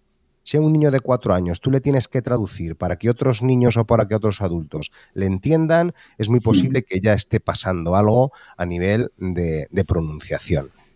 Como veis aquí, por ejemplo, pues estoy omitiendo errores que pueden ser más comunes, como no pronunciar la R, que es algo, la vibrante múltiple, la R fuerte, el sonido R, que es algo eh, que se asume que es normal hasta los seis años. Un niño que ya con seis años no pronuncie la R, ya sería conveniente que consultáramos con un logopeda. Que no hace la R antes, en principio, mm, en principio es algo eh, normal, pero como tantas cosas eso tiene muchos matices. Hay niños que no hacen la R con cuatro años y les observas y ves que a lo mejor ya sí que está pasando alguna cosa que no debería pasar. Pero digamos, con carácter general, una R no hay, un, no hay problema en no eh, decirla hasta los, hasta los seis años, ¿no? Y este es el problema que tenemos. Esta es la regla que muchas veces se aplica para todo y que se ha utilizado el concepto de dislalia, que alguno que esté familiarizado con los trastornos del desarrollo y del lenguaje y del habla, pues se habrá escuchado las dislalias. Y para muchos profesionales, las dislalias es una cuestión menor porque, como decíamos antes, hay algunos procesos de simplificación de habla que son normales a algunas edades. Por eso algunos profesionales hablan de dislalias evolutivas y para muchos es como que es normal tener lengua de trapo y es normal ah, no pronunciar sonidos correctamente hasta los seis años. Y eso pues hay que desmigarlo un poquito, un poquito más. Sí, unos sonidos antes, otros después, ¿no? Y bueno, luego también tendríamos el caso eh, de que simplemente a lo mejor el niño no pronuncie bien determinados sonidos simplemente porque ya los aprende mal, los escucha mal. Eh, pues no sé, hay zonas donde se cecea, zonas donde se sesea, bueno, eso ya no tiene que ver con, con que el niño tenga algún problema, ¿no? Simplemente, bueno, repite lo que oye, ¿no? Justo iba a preguntar eso ahora mismo. técnicamente eso no es una patología. Digamos que las variables dialectales que pueden existir, pues con eh, en zonas de Andalucía, en Extremadura, en Galicia, estos son variables dialectales que afectan a la prosodia en algunos casos, al acento, que es lo que solemos eh, llamarle de una manera más coloquial, ¿no? El acento, que tiene que ver con la prosodia, con cómo se entona la, frase, y eh, con algunos procesos, es verdad, algunos procesos de simplificación de habla, pero que el niño sí que es capaz de, eh, discriminar. No está generando, no está teniendo un problema fonológico por hacer la omisión de la S en posición de coda, por decir las pastas en lugar de las pastas. Eh, su fonología sí se está desarrollando, aunque, su ejecución es distinta, porque está teniendo es unas ciertas variables dialectales. Eso no es una patología, eso no es algo patológico ni que vaya a generar un problema eh, eh, posteriormente. Em, los niños que sí que tienen un problema de desarrollo son los que no son capaces de ni, de discriminarlo ni de identificarlo. Con lo cual eso es muy importante separarlo, separar las variables dialectales de los trastornos de de los trastornos de habla. Hmm. Sin embargo, eh, y aquí ya saltando de la logopedia infantil a la logopedia más en general, ¿os llegan casos a lo mejor de, gente que quiere librarse de ese tipo de, de ese tipo de variantes dialectales, de ese CCO, de ese, ese A mí me suena, eh, lo he oído más de una vez, que cuando alguien llega, pues, no sé, a alguna emisora de radio, de televisión, y viene de esa, de esa zona, como que tratan de forzar eh, su habla para hacerla como mucho más neutra. Cuando hay otra, en los últimos años también es cierto que, que hay otra, digamos, otra escuela de pensamiento que dice, oye, mira, pues, si tú vienes de Andalucía, pues habla como un andaluz que no pasa nada. Si vienes de Canarias, lo mismo. Os viene gente que dice, oye, yo quiero librarme de, de este acento. Sí, sí, a los, a los logopedas es algo que les que, que trabajamos. No es mi especialidad, no es ni mucho menos eh, el, tipo de casos que más nos llega al centro. De hecho, pues eh, a mí que me hayan llegado con ese tipo de solicitudes son casos muy, muy puntuales. Sí que los hay y a veces lo que te pasa es que tú les enseñas a hablar así, pero lo que les empieza a decir el entorno es, oye, ¿por qué hablas así? ¿Por qué no hablas como siempre? ¿Por qué no hablas como tú hablas normalmente? Porque ya están acostumbrados pues a ese rotacismo, no a esa R mal pronunciada, hmm. o a ese sigmatismo, o a esta variable dialectal, y en su vida cotidiana, pues no, en fin, no, no se, les eh, no se les identifica o no se les identifica como, como normalmente solían hablar y bueno, hmm. pues a nivel profesional ahí ya no puedo entrar porque ya hmm. es muy personal. Había una, un caso documentado que siempre se, cuenta en las clases de logopedia de una abogada eh, que tenía una disfonía, que tenía una pérdida de voz y hablaba pues, de una manera como más, más ronca, ¿no? Y cuando después de asistir a logopedia fue suavizando, decía que perdía más casos. Bueno, pues porque no era tan contundente sus alegatos al tener una mm. voz más limpia, eso es lo que ella interpretaba, con lo cual pues no estaba muy contenta con haber recuperado la, voz, ¿no? Eh, entonces, bueno, pues hay mm. muchos matices a eso. No, es, no es en general, en mí, yo personalmente no es lo que más he, trabajado, esas mejoras de, articulación es una área relativamente sencilla, no es ni mucho menos de lo más complicado dentro de lo que es la logopedia, de hecho no es una patología como tal, pero sí que es una de las áreas que un logopeda pues, podría trabajar y especializarse. A mí es que esto, por ejemplo, me sorprendió mucho escuchando una vez a Juanma Sánchez, que es el presentador de, del vuelo del Fénix, un programa de, de heavy metal de, de, Radio 3. Y claro, tú lo escuchas hablar y bueno, pues tiene un, un habla normal, más o menos neutra. Sin embargo, un día coincidió que era el Día de Andalucía. Así que en ese programa decidió que iba a utilizar su, acento normal y empezó a hablar pues, como cualquier andaluz. Y claro, la, sorpresa cuando dices, madre mía, pues no tiene nada que ver con el tono de voz y con el habla que utiliza normalmente en el resto de programas. claro, eso me hizo pensar, qué tontería tener que estar con siempre con ese tono neutro. Si tú vienes de, una zona de España que tienes un habla muy concreta y realmente no, no influye, no interfiere en que tú puedas comunicar bien, no veo la necesidad de, tener que esconderlo o, bueno, pues de hacerlo más neutro para, el resto de la gente. Sí, yo creo que ahí el mal también está en emplear eso del castellano neutro. No, neutro no, eso es lo que hablan en Valladolid. Eso de neutro no tiene nada. O sea, no existe el neutro, no sé. Bueno, castellano neutro castellano neutro, en teoría, o español neutro era lo que era como doblaban los dibujos animados antes en. Sí, no, es que ahora a decirle a un mexicano o a un argentino que eso que habla no es español. Sí. Eh, evidentemente te van a cruzar la cara y con razón. no sé, Calvo, ¿tú eso cómo lo ves? No, pues ya digo, son variables dialectales. O sea, hablar de un eh, español ortodoxo, yo no me metería en ese jardín porque ya hablamos de cuestiones lingüísticas, eh, sociales y de otro ámbito. En, términos estrictamente fonológicos, que es lo que técnicamente los logopedas tenemos que, conocer, eh, hay una serie, pues eso, de estructuras silábicas, de sonidos que son los que pertenecen al castellano. Hay una serie de variables que son respetabilísimas, que son los que tenemos que ser conscientes de ellos. Y a nivel de patología, es que no, no hay nada que hablar. O sea, esto no es, no es ni patológico, ni es mejor uno, ni es mejor otro, ni hay ninguna eh, ni un debate en, esa cuestión. Oye, una, una, pregunta un poco más personal. Eh, ¿Esta profesión te crea un poco de, eh, de, formación profesional? Es decir, tú cuando oyes hablar a cualquiera persona que conoce no puedes evitar estar pensando esta persona tiene un problema de esto, tiene un problema de lo otro, tal, eh, o, puedes desconectar el chip un poco. Aprendes a callarte, porque profesionalmente tú lo que no tienes tampoco es por qué estar ofreciendo tus servicios ni dando consejos a nadie que no te lo solicite. ¿Qué te pasa? A mí me pasa. Y bueno, sin no, no, daré nombres, pero yo evidentemente hay algunos podcasts que escucho la manera de articular y es verdad que a veces me estoy más escuchando cómo habla que de lo que habla. Y es verdad que a veces me, a mí personalmente sí que me rechina un poco.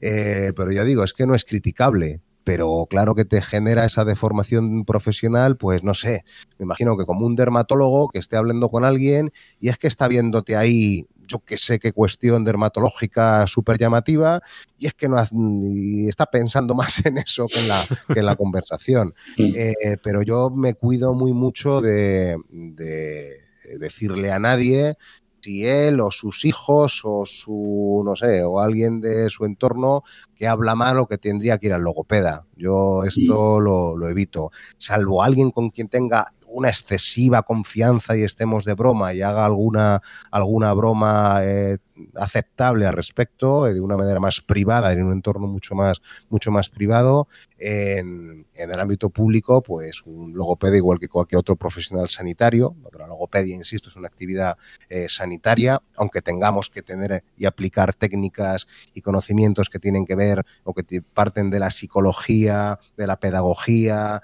de la educación o de la medicina, el ámbito es, sanitario, ¿no? Pues una de las cuestiones que tenemos que ser es discretos. Y yo cuando salgo a la calle y estoy con un, pues eso, con un dermatólogo, pues a lo mejor no me apetece que en medio de la conversación de todos los que estamos me esté diciendo, vaya verrugas que tienes aquí, o vaya tal mm. que, no sé si me explico. Sí, sí, sí. Se hace mm. privado y si alguien te solicita ayuda, se la ofreces y si no, pues lo que manda es la cautela. De todos modos, Paco ha hablado de podcast. Aquí nos ha calado ya, yo te lo digo. Sí, sí. Haznos un roast, sin problema, ¿eh? ¿eh? lo aceptamos. A mí lo, que me hace mucha gracia es el en fin. El en fin, sí. Esa es mi coletilla que no me, podré quitar jamás. Me, encantan. Eh, en fin. es que reconozco que no soy capaz de quitarme esa coletilla. Eh, eso es cuando quiero dar por concluido un asunto del que se podría decir más, pero, pero que ya no, mm. pues no ha lugar. Bueno, pues en fin, aquí lo dejamos. Eh, pero sí, sí, eh, mm. debería trabajar más eso, aunque bueno, eso entiendo que lo de quitarse coletillas y demás va más allá del trabajo del logopeda normalmente, ¿no? Se puede trabajar también, ¿no? no, no, es que sean las principales demandas que tengamos, pero al fin y al cabo es otra cuestión que tendría que ver más con el discurso, con la creación del, del discurso y con la oratoria, que, bueno, pues es otra de las áreas que podríamos trabajar, no tanto desde la patología, porque insisto, esto no sería algo patológico, pero es algo que, bueno, pues en lo que un, un logopeda podría ayudar, evidentemente, pero bueno, eh, para mí no, ni es un problema, es pues eso, yo tengo mil muletillas, ¿eh? Hmm. Y no, todos. hago en lo que los, los alumnos pues, se, especializan en localizarte, porque cuando te escuchan varias horas al cabo del día y al cabo de la semana, pues al final todos tenemos hmm. algunos recursos y algunas estructuras más, más recurrentes. Hmm. Eh, así que, bueno, pues esto es, es eh, algo a lo que se puede dar con, con frecuencia no, que no es No te preocupes, cuando me haga rico con, cuando me haga rico con el podcasting, eh, iré a tu consulta a que me quites las coletillas. No, pero a mí me pasa cuando edito a lo mejor algún podcast eh, y estoy escuchando, digo, ¿por qué tengo esta coletilla? Y a lo mejor no es una coletilla que tenga habitualmente, pero en ese programa de repente aparece cinco o seis veces. Y digo, bueno, pues es la coletilla del programa. Pero yo sigo pensando que si hay gente que triunfa en la radio como Paco González, que me parece un, me parece un monstruo. Pero si es eh, un, alguien como Paco González siempre inicia muchas veces sus alocuciones con un eh, nos vamos al Sadar o nos vamos a no sé qué. Si Paco González con sus coletillas triunfa, Paco, tú y yo podemos también. Yo lo del, eh, para empezar la frase, también lo hago un montón y es algo que me fastidia muchísimo porque además cuando editas no te hace falta oírlo, lo ves. Sí ese, eh, ese se ve, se ve. Además que mira, me estoy viendo ahora mismo la onda conforme estoy grabando y digo lo de, eh, y ahora vamos a... Y se ve L. es que tiene una forma de onda muy concreta. Ese, y me fastidia un montón cada vez que lo veo. Pero ya no, me molesto en quitarlo. Mira, soy así. Pero lo que tengo que molestarme es en intentar no decirlo. Hmm. Lo que pasa que, bueno, hay veces que pierdes un poco el hilo y, ese eh, te sirve un poco como para hmm. recuperar el, el hilo. Es algo inconsciente, no sé. Yo, tengo, yo, por ejemplo, hay una cosa que hago muchísimo que no me cuesta mucho quitarme, que son los chasquidos. Eh, cuando estoy sobre en conversación con Carol, estamos grabando para polos opuestos y el Sí, pues, también se detectan de lujo, pero hay veces que te da una pereza quitarlos y no los, no los elimino, que yo ya sé que Paco me tiene que recomendar un programa de los que te limpian ese tipo de, de cositas, con lo cual eso pues, pues aparece. En fin, es que es. Bueno, lo he dicho en fin. Bueno, más cositas, de más, no sé, algunas cosas de, vámonos, de alarma que queráis que os cuente. Yo preguntadme de, logopedia. Mira, yo, quería yo quería preguntarte sobre el trabajo que, se hace desde la logopedia con la gente que tenga eh, trastornos del espectro de autismo, que tú, por ejemplo, eres especialista en esto, en teoría. Digo en teoría porque por lo que me he medio documentado. Eh, eh, es eh, complicado simplificar el asunto cuando hablas de trastorno del espectro del autismo. para empezar, habría que explicar que los trastornos del espectro del autismo lo que recogen son una serie de dificultades en el desarrollo que implican problemas en el lenguaje y en la comunicación. Pero aquí ya empezamos a, desilvanar y por lo que es tan complicado esto en un medio de comunicación explicarlo hmm. sin enrollarte demasiado. ¿Por qué? Pues porque hay personas con trastornos del aspecto del autismo que su lenguaje a nivel formal de hmm. pronunciación, de construcción de frases, de vocabulario, es perfecto, no tiene ningún hmm. problema en ese desarrollo del lenguaje y otras sí. Y dentro de los que tienen buen desarrollo del lenguaje, y de los que no, lo que siempre suele aparecer es un problema con la intención comunicativa y con los usos del lenguaje. Hmm. ¿Con qué está relacionado esto? Con una de las principales tiras explicativas, que es la teoría de la mente.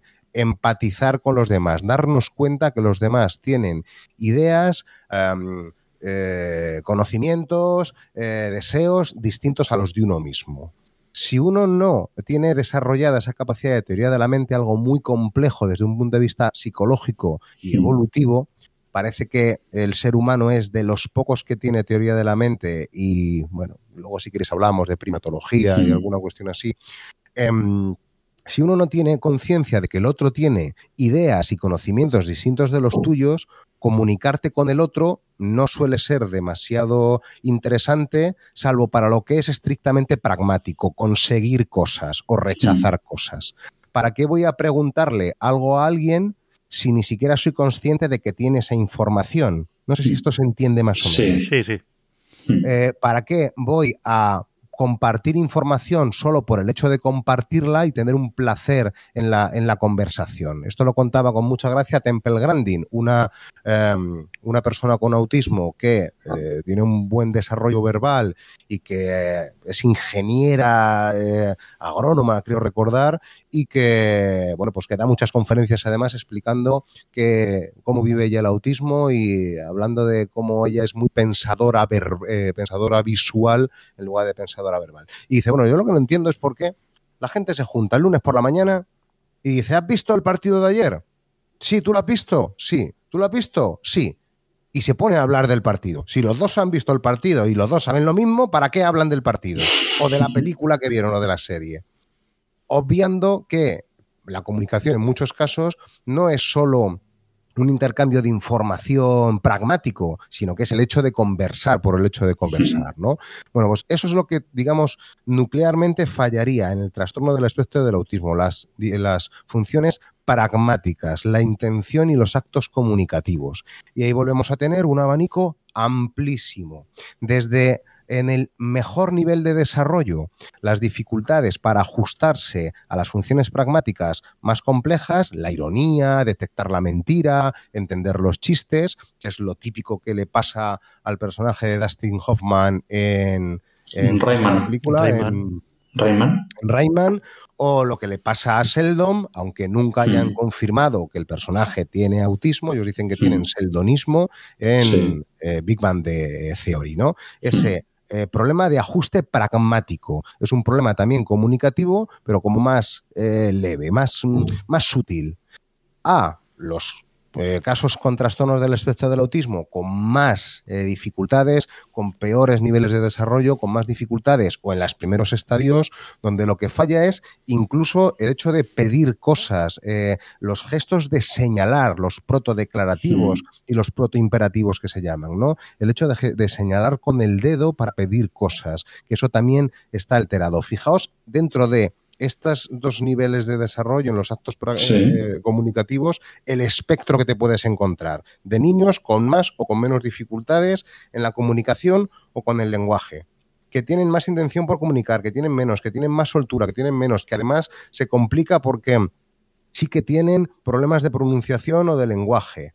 Bueno, Problemas de interacción social es el otro área junto con la comunicación y el lenguaje y una última que es la inflexibilidad, la tendencia a querer hacer las cosas siempre de la misma manera, de bueno, de, mantener rutinas, las dificultades para los cambios, esas son como las tres áreas que hay dentro de los trastornos del espectro del autismo. ¿En qué nos tendríamos que centrar los logopedas? Pues en intentar mejorar esas capacidades de interacción social y también podemos ayudarles facilitándoles información por adelantado de una manera sobre todo visual de qué es lo que va a suceder, cómo suceden las cosas o en resumen clarificar rutinas y actividades de la vida diaria que no se aprenden de manera eh, espontánea, sino que hay que enseñarlas de manera explícita. El logopeda, pues ahí, pues lo mismo. Tú fíjate el abanico. Tengo niños con 18 meses que lo que le estamos enseñando es a mirar a la cara cuando estamos jugando, a eh, señalar con el dedo para hacer una petición o para poner la palma con la mano hacia arriba para hacer una petición de sus cosas favoritas. Porque eso que surge espontáneamente en la gran mayoría de los niños, en algunos de estos niños con trastornos del espectro del autismo no aparece de una manera espontánea o no aparece con la frecuencia y con la intensidad que debería. Y este es el primer objetivo que a veces trabajamos con los niños más pequeños. Fijaos que no es ni siquiera lenguaje ni habla. Es simplemente es eh, la base para la comunicación, que es eh, estos intercambios y estas funciones eh, de interacción social más elementales. Mm, según vamos avanzando, pues vas desarrollando a lo mejor un sistema con el que comunicarse, que a lo mejor todavía no es verbal, a base de gestos y de signos, eh, como sistemas bimodales, como el de Benson Cipher, o sistemas de intercambio de objetos, como el sistema PEX. Eh, y en algunos niños aparece el lenguaje verbal del cual puedes empezar a estimular y en otros, en otros casos no. Otros niños son lo que llamamos quizá de una manera un tanto errónea, niños no verbales en las que la capacidad verbal expresiva está muy limitada y que su manera de comunicación es por otras, por otras vías. Niños que o adultos con otros niveles de desarrollo que tienen una dificultad para comprender cuándo pasan las cosas, cuándo va a terminar algo y que de manera verbal, por, mal que, por más que se lo expliques, no lo van a entender. Pues algunas de las funciones que tenemos como logopedas es poder explicarles, poderles ayudar a anticipar qué es lo que va a suceder, qué es lo que se espera que pase, cuándo va a terminar algo, etcétera, con estrategias visuales. O en niños con, o adultos con un nivel de desarrollo ya mucho mayor y mucho mejor y con un mucho mejor pronóstico, pues a lo mejor enseñarles pues estas cuestiones que tienen que ver con eh, funciones pragmáticas más eso, más complejas, las ironías, las mentiras, el saber ajustar una conversación cuando hablan con otros, con otras personas.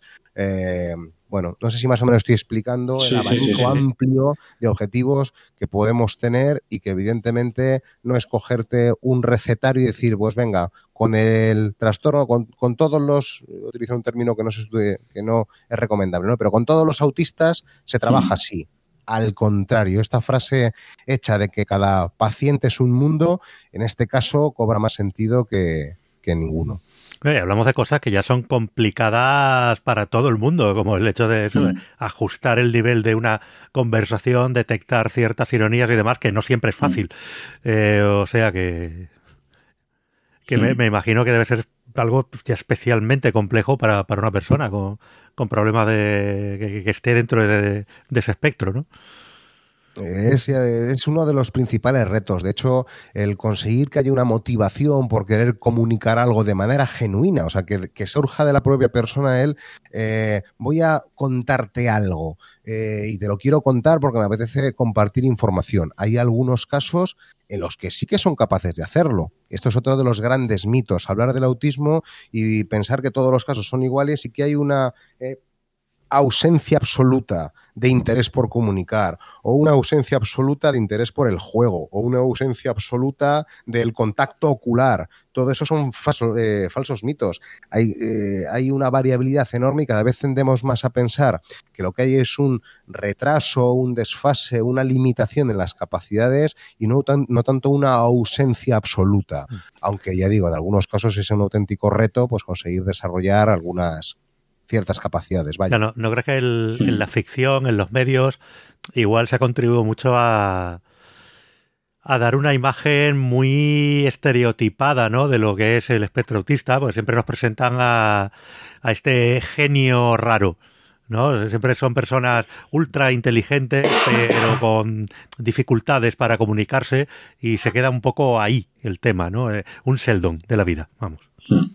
Es que es, que es muy complicado explicar lo que es el TEA en dos minutos y normalmente en un medio de comunicación tú lo que tienes es un titular y lo que tienes es un espacio muy breve de tiempo para explicar eh, la noticia, ¿no? O explicar, en este caso, pues eh, eh, necesidades, por ejemplo, de los trastornos del espectro del autismo. Yo por más que he querido antes resumir, pues al final me he soltado una perorata, posiblemente de 10 o de 15 minutos, para tampoco llegar a profundizar y haber dejado seguro mil cuestiones eh, bastante inespecíficas, ambiguas y algunas que, se podrían, eh, que podrían ser discutibles.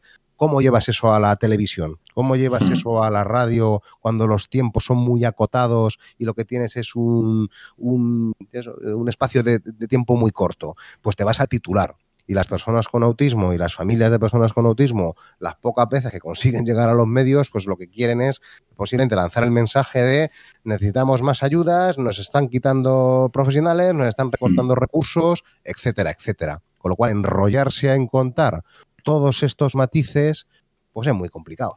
Eh, no sé si has visto una serie que está en Netflix llamada Typical.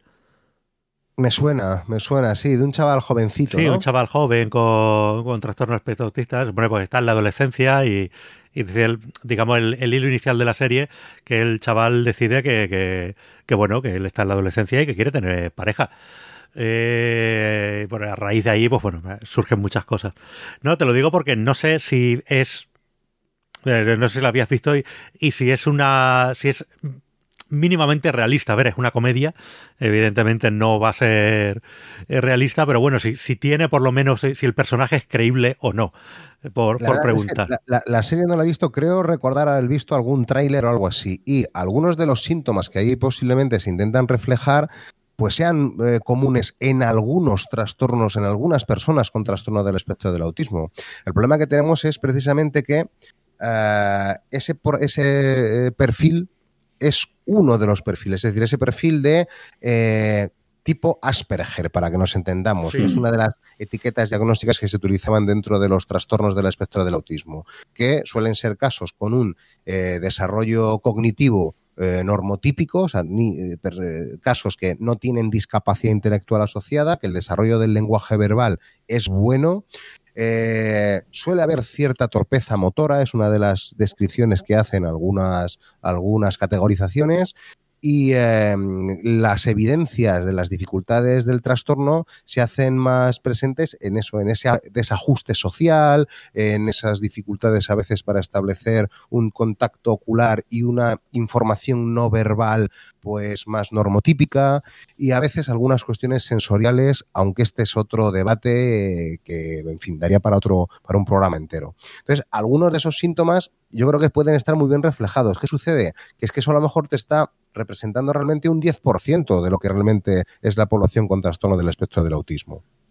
Si te vas al otro extremo, al extremo de más discapacidad, pues también eh, podías encontrarte en la, en la, literatura, sobre todo, pues una descripción de las personas con autismo como eh, con unos problemas mucho más intensos, sin lenguaje verbal, eh, con discapacidad, aislados, pues prácticamente una, una, persona con una alteración muy, muy grave, ¿no?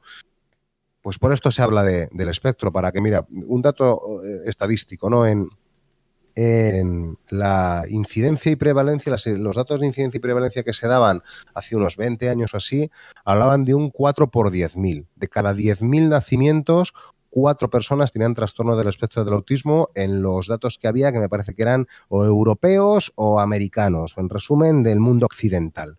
Em, los, algunos de los últimos estudios que se han hecho en la última década hablaban de que una persona de cada 80 y, no, de cada 68 entraba dentro del espectro del autismo. ¿Qué pasa? Ahí están incluyendo no solo los casos más severos, que eran los que se detectaban antes, los casos con mucha, con mucha sintomatología. Ahora ya se incluyen dentro de los trastornos del espectro del autismo esas personas con a lo mejor ciertas peculiaridades, cierta dificultad para las relaciones sociales, para entender las ironías, Em, para a veces reconocer las caras, que no es un síntoma exclusivo del TEA, pero que se suele dar con más frecuencia que en población eh, eh, sin TEA. Y eh, eso hace que se hayan empezado a detectar muchos casos que antes pasaban desapercibidos. Con lo cual, sí, porque pues eran gente, digamos, por, por, emplear mal el término, socialmente funcional y simplemente se, les se les tiltaba de raros y ya está, ¿no? Como mucho. Y, bueno, eh, eh, por eso me hace cierta gracia cuando mucha gente dice, joder, es que hoy hay muchos más problemas de autismo, hay muchos más cáncer que antes, y hay mm. mucho más de no, hoy se detecta. La, diferencia es que hoy se detecta. tenemos, la principal hipótesis que tenemos es que ahora se detecta más no está del todo descartado que realmente pueda haber algún elemento que haya que, eh, que, pueda hacer que se hayan incrementado más algunos tipos de discapacidad. Hay quien opina eh, que pues el hecho de que las maternidades y las paternidades se, eh, retrasen puede hacer que haya más posibilidad de embarazos de riesgo, de bueno, pues dificultades en los partos, de niños con bajo peso al nacer que antes fallecían, pero que ahora salen adelante, afortunadamente, pero claro, salen adelante quizá con algunas dificultades eh, eh, del neurodesarrollo.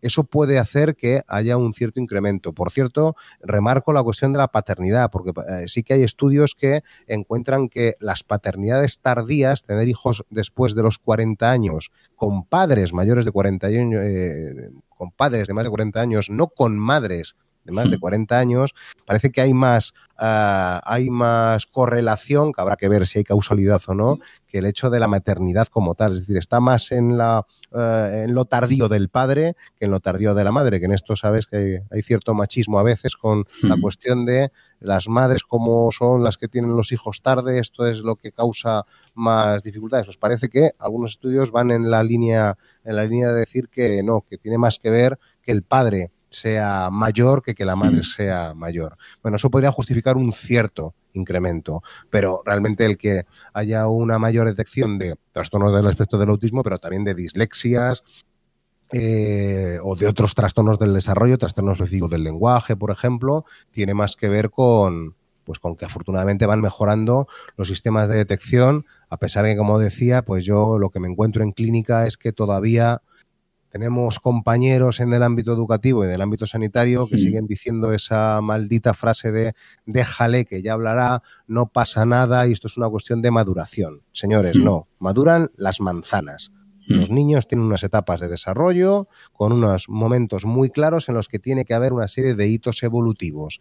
Y al igual que si tuvieras que a un niño no le crece la pierna, no ibas a decir, bueno, ya le crecerá una de las piernas, eh, no pasa nada, con el lenguaje hay que interpretarlo igual, como si fuera un órgano. En el lenguaje tienen que, tienen que desarrollarse a unos ritmos y hay una serie de hitos evolutivos que si quieres citamos a, alguno de ellos, no solo de hmm. pronunciación como hablábamos antes, que si esto no se da a una edad, mira, aunque tu pediatra que le quieres mucho te diga que no, vete a un especialista porque igual tu pediatra tiene una formación excelente en todo lo anatomofisiológico pero quizá en los procesos de desarrollo eh, y en todo el aspecto cognitivo, y sé que esto que estoy diciendo es muy controvertido, pero igual alguno no está todo lo formado que debería y nos dificulta mucho las detecciones tempranas y hacen un daño enorme a la eh, intervención temprana de las, de las eh, patologías. Pues mira, eso que has hecho es muy interesante, buscar eso, un poco la serie de, qué hitos debe ir pasando el niño, a qué edades aproximadas, etcétera.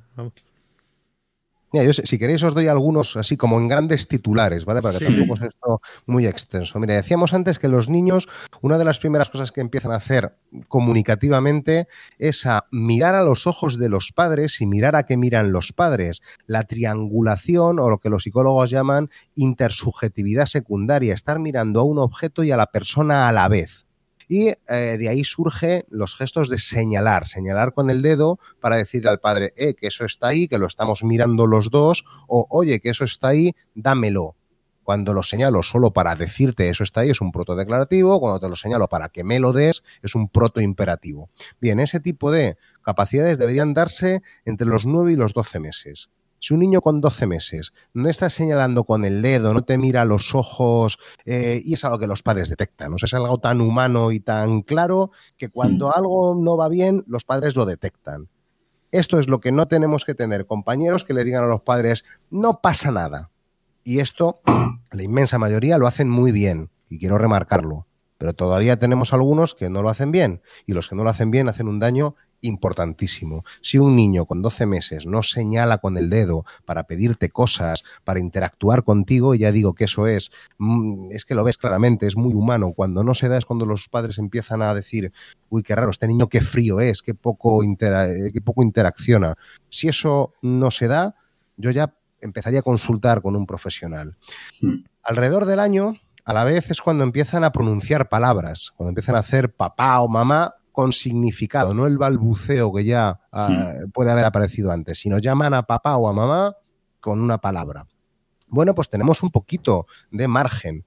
Hay, hay algunos niños que pueden tardar un poquito más sin que sea algo patológico. Pero si un niño llega a los 16, 18 meses sin hacer sus primeras palabras, también es un signo de alerta al año, realmente a los 11 meses es la media de cuando suele empezar con las primeras palabras, pero si a los 18 no ha empezado, yo aconsejaría que consulten con un profesional. A los 18 meses, los niños con desarrollo normotípico ya están combinando palabras. Quiero coche, coche de ojo, aunque no estén bien pronunciadas, pero ya empiezan a combinarlas. Lo mismo, tenemos un poquito de margen. Hasta los 24 meses. Si a los 24 meses un niño no es capaz de combinar dos palabras o no es capaz de utilizar un repertorio de 50 palabras, eso ya es un síntoma de que algo está yendo por detrás. Eso lo denominamos un hablante tardío.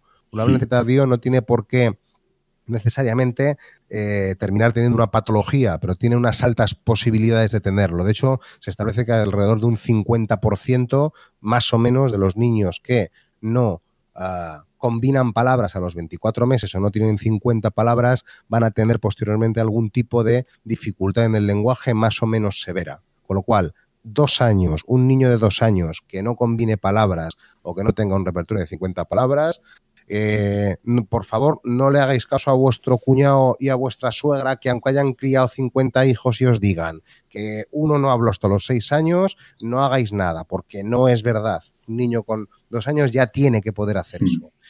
Y eh, pues por dar otro hito, pues em, por ejemplo a los 30 meses ya deberían haber incorporado el uso de verbos. Si un niño con 30 meses no es capaz de hacer pues ya sus combinaciones más rudimentarias y no utiliza verbos, eh, en pronunciación verbal me estoy refiriendo siempre, ya algo pues puede estar pasando.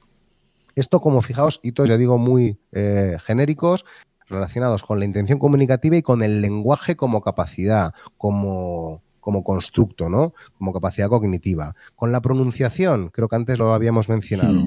Como norma general, que a los cuatro años no tengas que traducirle. Si a los cuatro años le tienes que estar traduciendo y cambia muchos sonidos y unas veces los cambia pero otros no, es capaz de imitar un sonido pero luego en la palabra espontánea no, consulta mejor con un logopeda porque es el que te va a poder decir, mira, sí, esto no pasa nada, quédate tranquilo y vente dentro de un año que si esto sigue así, a lo mejor sí que lo trabajamos o, no.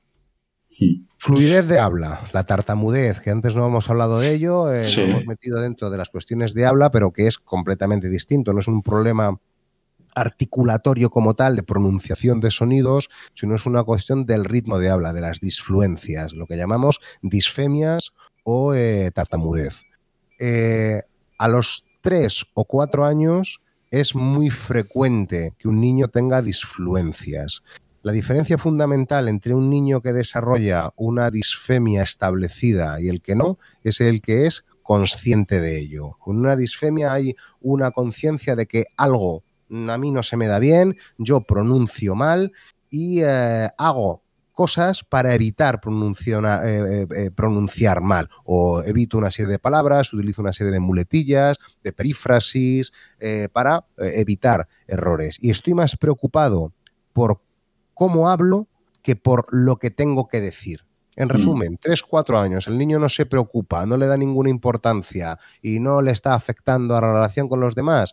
Las disfluencias que pueda tener, en principio, mm, consultando, no obstante, con un profesional para quedarnos más tranquilos, pero en principio no tendrían por qué ser tan indicativos de una patología. Si con 4 o 5 años el niño empieza a ser consciente, eh, bueno, los bloqueos que puedan existir, pues implican eh, también cierta tensión muscular, etcétera.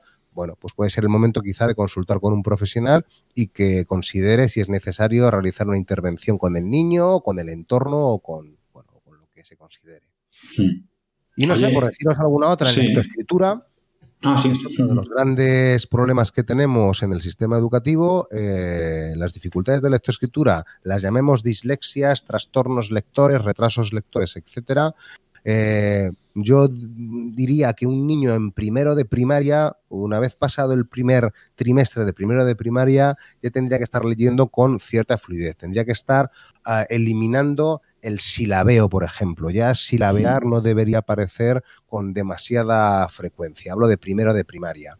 En infantil, pues las dificultades de lectoescritura no son tan preocupantes. Un niño de 5 años es normal que le cueste leer y que tenga errores. Sin embargo, con 6 años ya hay cosas que se podrían detectar. ¿Y por qué digo que es uno de los grandes problemas? Porque las, las dificultades de lectoescritura, cuando solo son de lectoescritura, tardan en tener un impacto académico. Es decir, el niño que tiene alguna, un retraso lector, una dislexia, a poco que sea un poquito inteligente y a que nivel verbal se entere de, la, de los contenidos, etcétera, no va a suspender. Y uno de los criterios para que pasen a tener apoyos educativos, que no son logopedia, esto es otra cosa muy importante que habría que remarcar, los apoyos que hay en, en el ámbito educativo público son maestros de pedagogía terapéutica y maestros de audición y lenguaje que hacen un trabajo excelente y completamente necesario, pero que no son ni psicólogos ni logopedas. Por lo tanto, el niño que necesita psicólogo, logopeda o terapia o rehabilitación no es ese el recurso o no es ese únicamente el recurso que tiene que recibir. Bien, pues esos recursos no se van a activar a un niño que en primero y en segundo de primaria que no ha repetido y que no está suspendiendo porque todavía va bueno, sacando unas notas más o menos y va aprendiendo, no entra dentro de las necesidades educativas especiales, entre otras cosas, y esto también pues, puede resultar un tanto subjetivo y posiblemente discutible, pero normalmente porque los eh, eh, recursos educativos y los orientadores pues tienen una pila de eh, informes pendientes de los casos más severos y más evidentes con discapacidad que hacen que todos estos pues estén a la cola a la hora de recibir apoyos. ¿Y qué criterio se utiliza? Primero que repita. Esto es eh, como se está funcionando ahora mismo. Si un niño le está costando aprender a leer y a escribir y empieza a tener cierto impacto académico y curricular, hasta que no suspende, no se va a hacer nada y cuando suspende lo primero que vamos a hacer es que repita. Y a lo mejor si repite ya se queda a, al nivel curricular eh, que le corresponde y no hay que hacer nada. En la gran mayoría de los casos, evidentemente no es así, el niño repite, las necesidades siguen existiendo y entonces es cuando ya se hace una evaluación por parte del equipo de orientación, se establecen que existen necesidades educativas especiales y a lo mejor empieza a recibir apoyos de audición y lenguaje y de pedagogía terapéutica. Y nos hemos perdido, pues a lo mejor tres años de intervención en las mejores etapas de, de intervención. Sí, porque esto es importante señalarlo, es que mientras antes eh, se ataje, pues mejor, ¿no? Sí el concepto de atención temprana precisamente está basado en eso. Es cierto que en España atención temprana le llaman de 0 a 6 años porque, bueno, técnicamente el lenguaje, siempre se ha hablado de que los periodos críticos para el desarrollo del lenguaje están ahí, aunque algunos estudios más recientes indican que esos, tiempos eh, son un poquito más extensos que los seis años.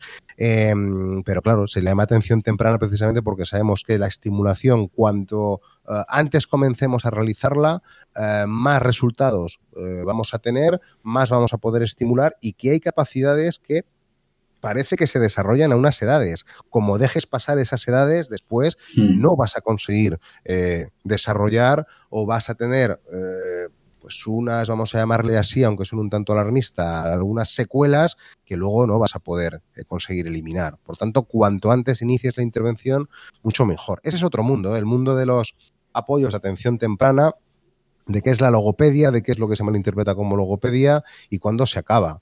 En discapacidad, eh, en el ámbito de la discapacidad, trastornos del espectro del autismo, discapacidad por eh, síndrome de Down, por eh, asociada a parálisis cerebral, en fin, a mil causas y mil motivos, hay una serie de recursos concertados en su mayoría que son los recursos de atención temprana a los cuales se asiste de manera extraescolar, no, forman parte del ámbito educativo, son apoyos externos.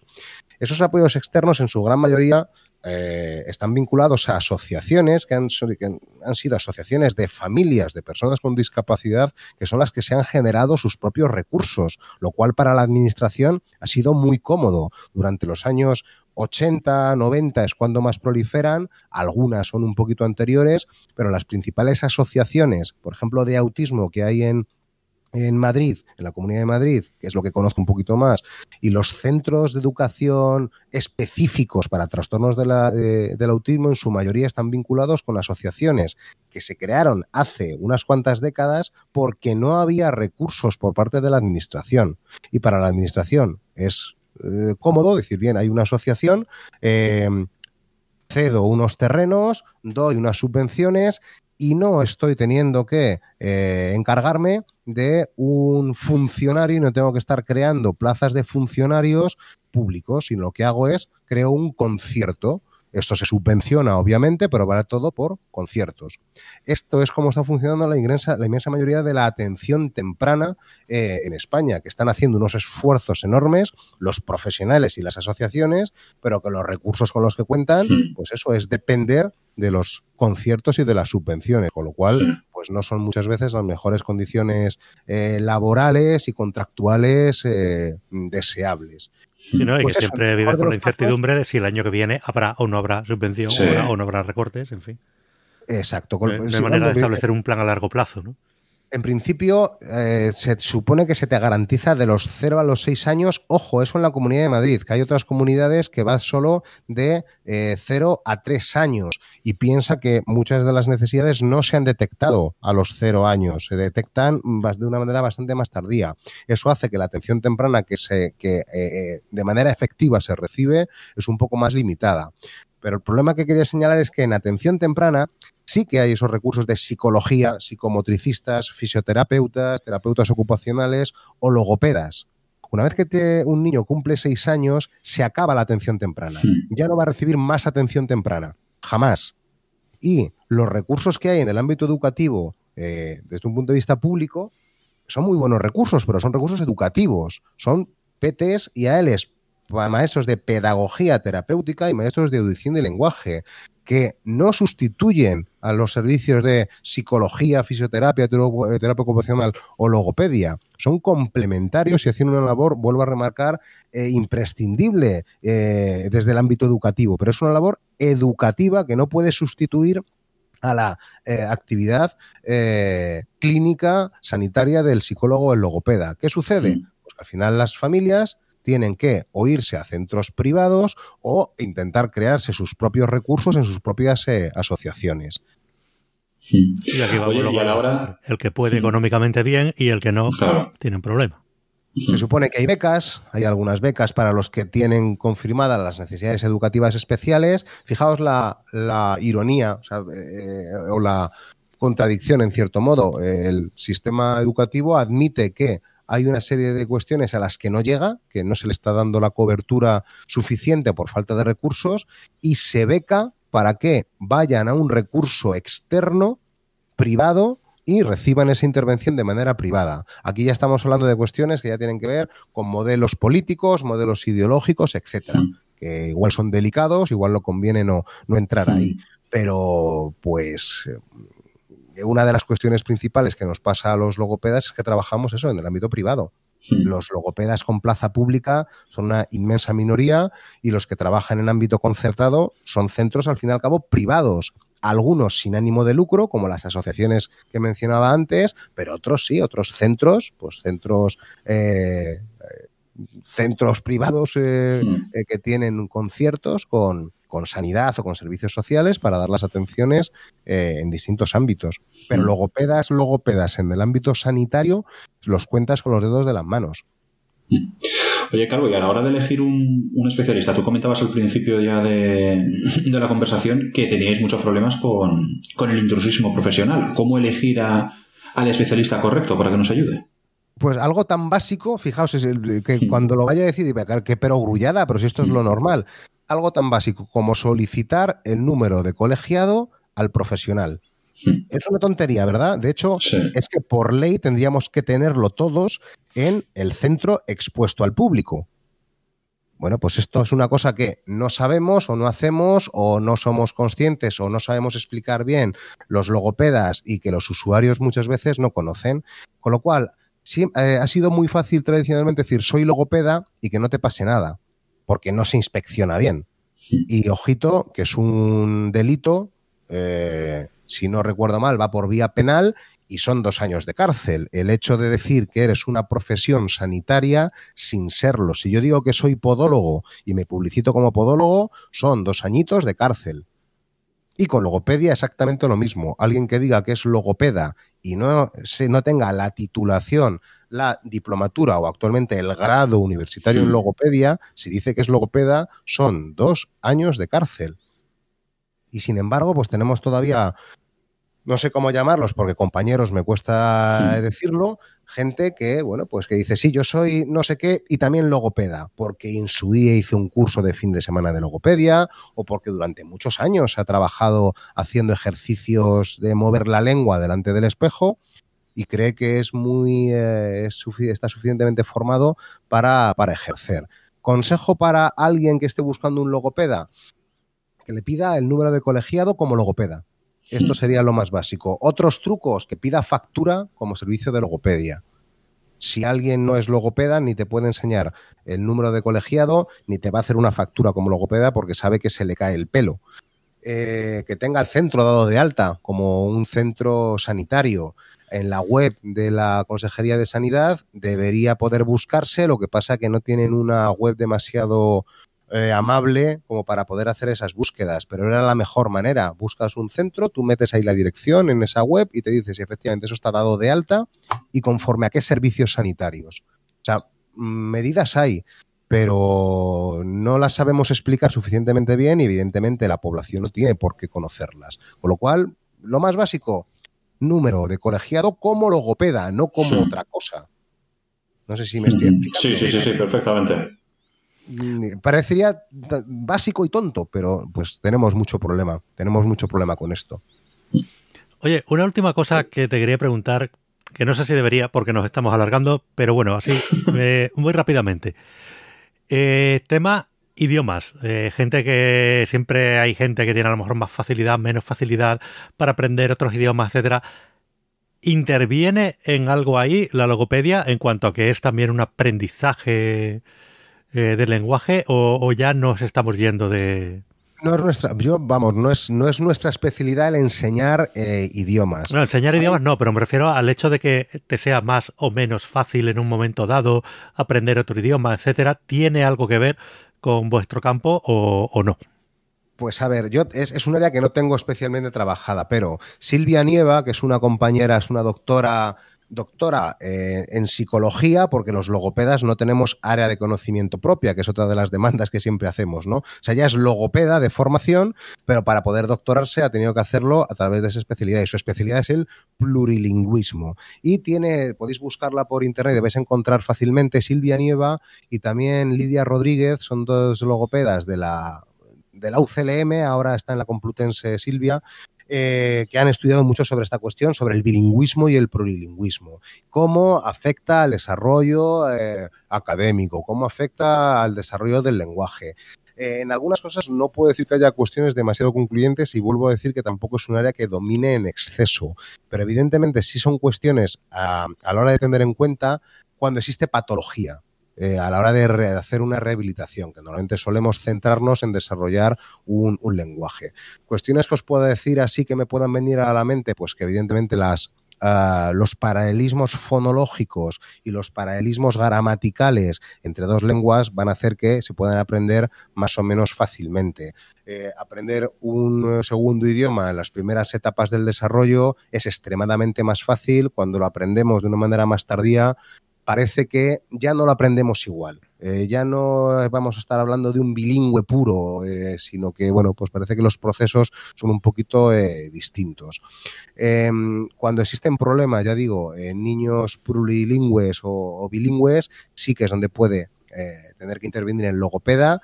Ya digo, no es mi especialidad, entre otras cosas porque yo no domino una segunda lengua como para poder hacer una intervención en una, en una segunda lengua. Pero sí que hay compañeras pues, especializadas precisamente en este área en trabajar las patologías del lenguaje cuando existe bilingüismo o plurilingüismo, pero no porque el bilingüismo o el plurilingüismo supongan o generen una, patología en sí.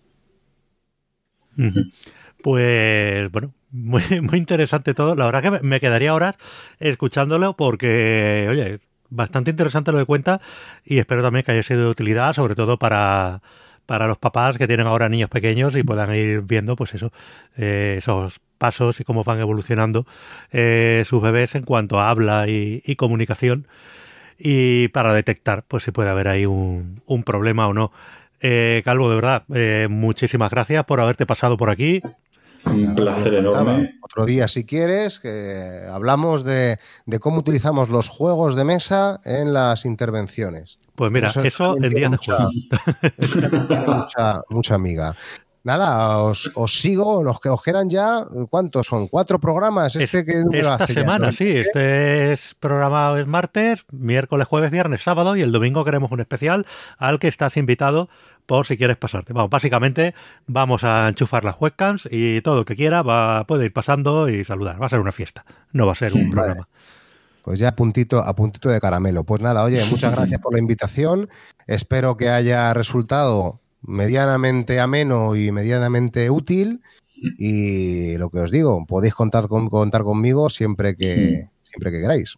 No, ha sido, la verdad, que tremendamente interesante y sobre todo pues, que sirva también para que la gente vea que, un logopeda no solo se centra en, ayudar a que la gente hable mejor, sino que tiene más importancia de la, que creemos. Yo he estado tomando notas, por lo que sea, ¿eh, Paco, tú ya lo sabes, así que, por lo que sea, ¿verdad? Así que, que nada, de verdad, Calvo, ha sido un, un placer inmenso. Un abrazo muy fuerte. Un abrazo. Venga, hasta luego. Bueno, pues tras escuchar aquí a, nuestro amigo José Antonio Calvo, que, que jolín, es un tema que, hay que prestarle, hay que prestarle atención y quizás no se le presta lo suficiente. Pues vamos a otra cosa a la que también hay que prestar atención, que es a las sabias recomendaciones de nuestro amigo Germán. Hola, ¿qué tal? Soy Germán y vamos a animar nuestras cuarentenas con un poco de animación no tradicional. Quedan pocos días para que se termine el programa y decidí hacer un, top, una lista de las mejores cinco animaciones que puedo compartirles porque se consiguen en nuestro bueno, o silentes o con subtítulos y que están disponibles para ver de manera online gratuitamente.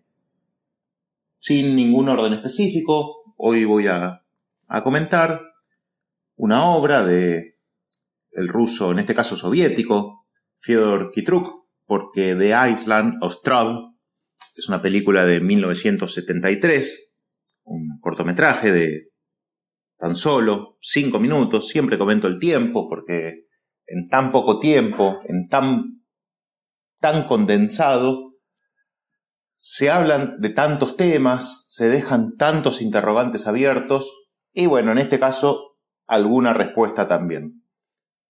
La obra trata sobre un náufrago que está en medio de, obviamente, en una isla, perdido, muy chiquita, el clásico dibujo de un barbudo eh, con una palmera en el centro de, de la isla y la indiferencia del mundo. Pasan barcos, él les hace señas, no, no le responden, hasta que el mundo descubre que esta isla, que él tiene algo para dar.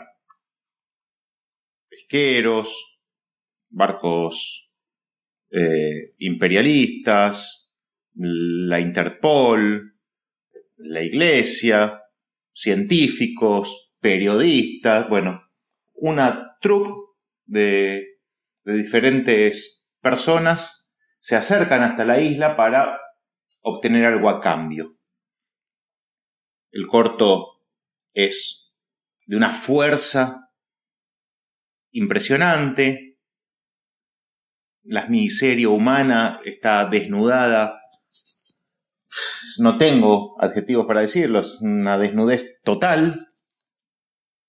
Y le voy a dejar el enlace para que puedan disfrutar de esta magnífica obra de Fyodor Kitruk. Hace pocos días les recomendé la versión rusa de Winnie Pooh en tres capítulos.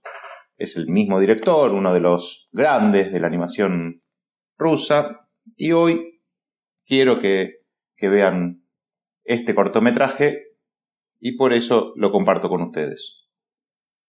Hasta luego.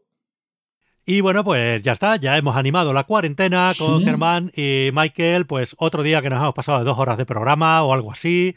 Oh, seguramente. eso ya se nos va, se nos va de las manos. Nada, pues eh, miedo me da entonces el programa del domingo. Yo quiero dormir. El domingo hasta que el cuerpo aguante. Oye, deberíamos ir poniendo horas, sobre las seis o así. Bueno, bueno, un poquito, un poquito más tarde, que yo los domingos suelo tener una sobremesa larga. Vale, pues a las siete o algo así, Venga, hasta la hora de cenar. Venga, ya está. hasta, hasta que nos cansemos o se cansen ellos. Lo que ocurre primero. 7 de la tarde, hora española, mm. pues en los distintos países de Latinoamérica, calculad que así mm. también os viene bien para ver el directo. Esto será en el canal de YouTube de Días de Juego. ¿Vale? Si buscáis Días de Juego en YouTube, eh, os podéis suscribir al canal. Eh, sí, Días de Juego es un podcast, pero bueno, también hay un canal de mm. YouTube donde a veces hemos colgado alguna cosa. Así que bueno, lo aprovecharemos para poner el, este directo y nada. Eh, lo dicho, pasaros por allí, tendremos ganas de que charléis con nosotros, de que nos preguntéis cosas y lo que, lo, que os apetezca, de verdad. Y bueno, pues siempre te recordaros, antes de terminar, los métodos de contacto, días de gmail.com si nos queréis mandar un correo. Ya tenemos varios correos para el programa 100, Michael. Esto va marchando. Ah, muy bien, muy bien, muy bien. Así me gusta. Eh, también Cuarentena Days en Twitter, si nos queréis mandar un mensajito rápido por ahí. Eh, también díasdejuego.com barra cuarentena es nuestra web. Ahí os podéis descargar los programas. Ahí podéis ver eh, los enlaces a todas las cosas gratis que os ponemos y nos podéis dejar un comentario también. Y también en iVoox o en iTunes o en Spotify, donde quiera que, que se escuche un podcast. Ahí estamos y nos podéis escuchar. Y bueno, pues ahora sí, chimpum, Michael, esto es lo Chimpum, Paco. Hasta mañana. Adiós. Adiós.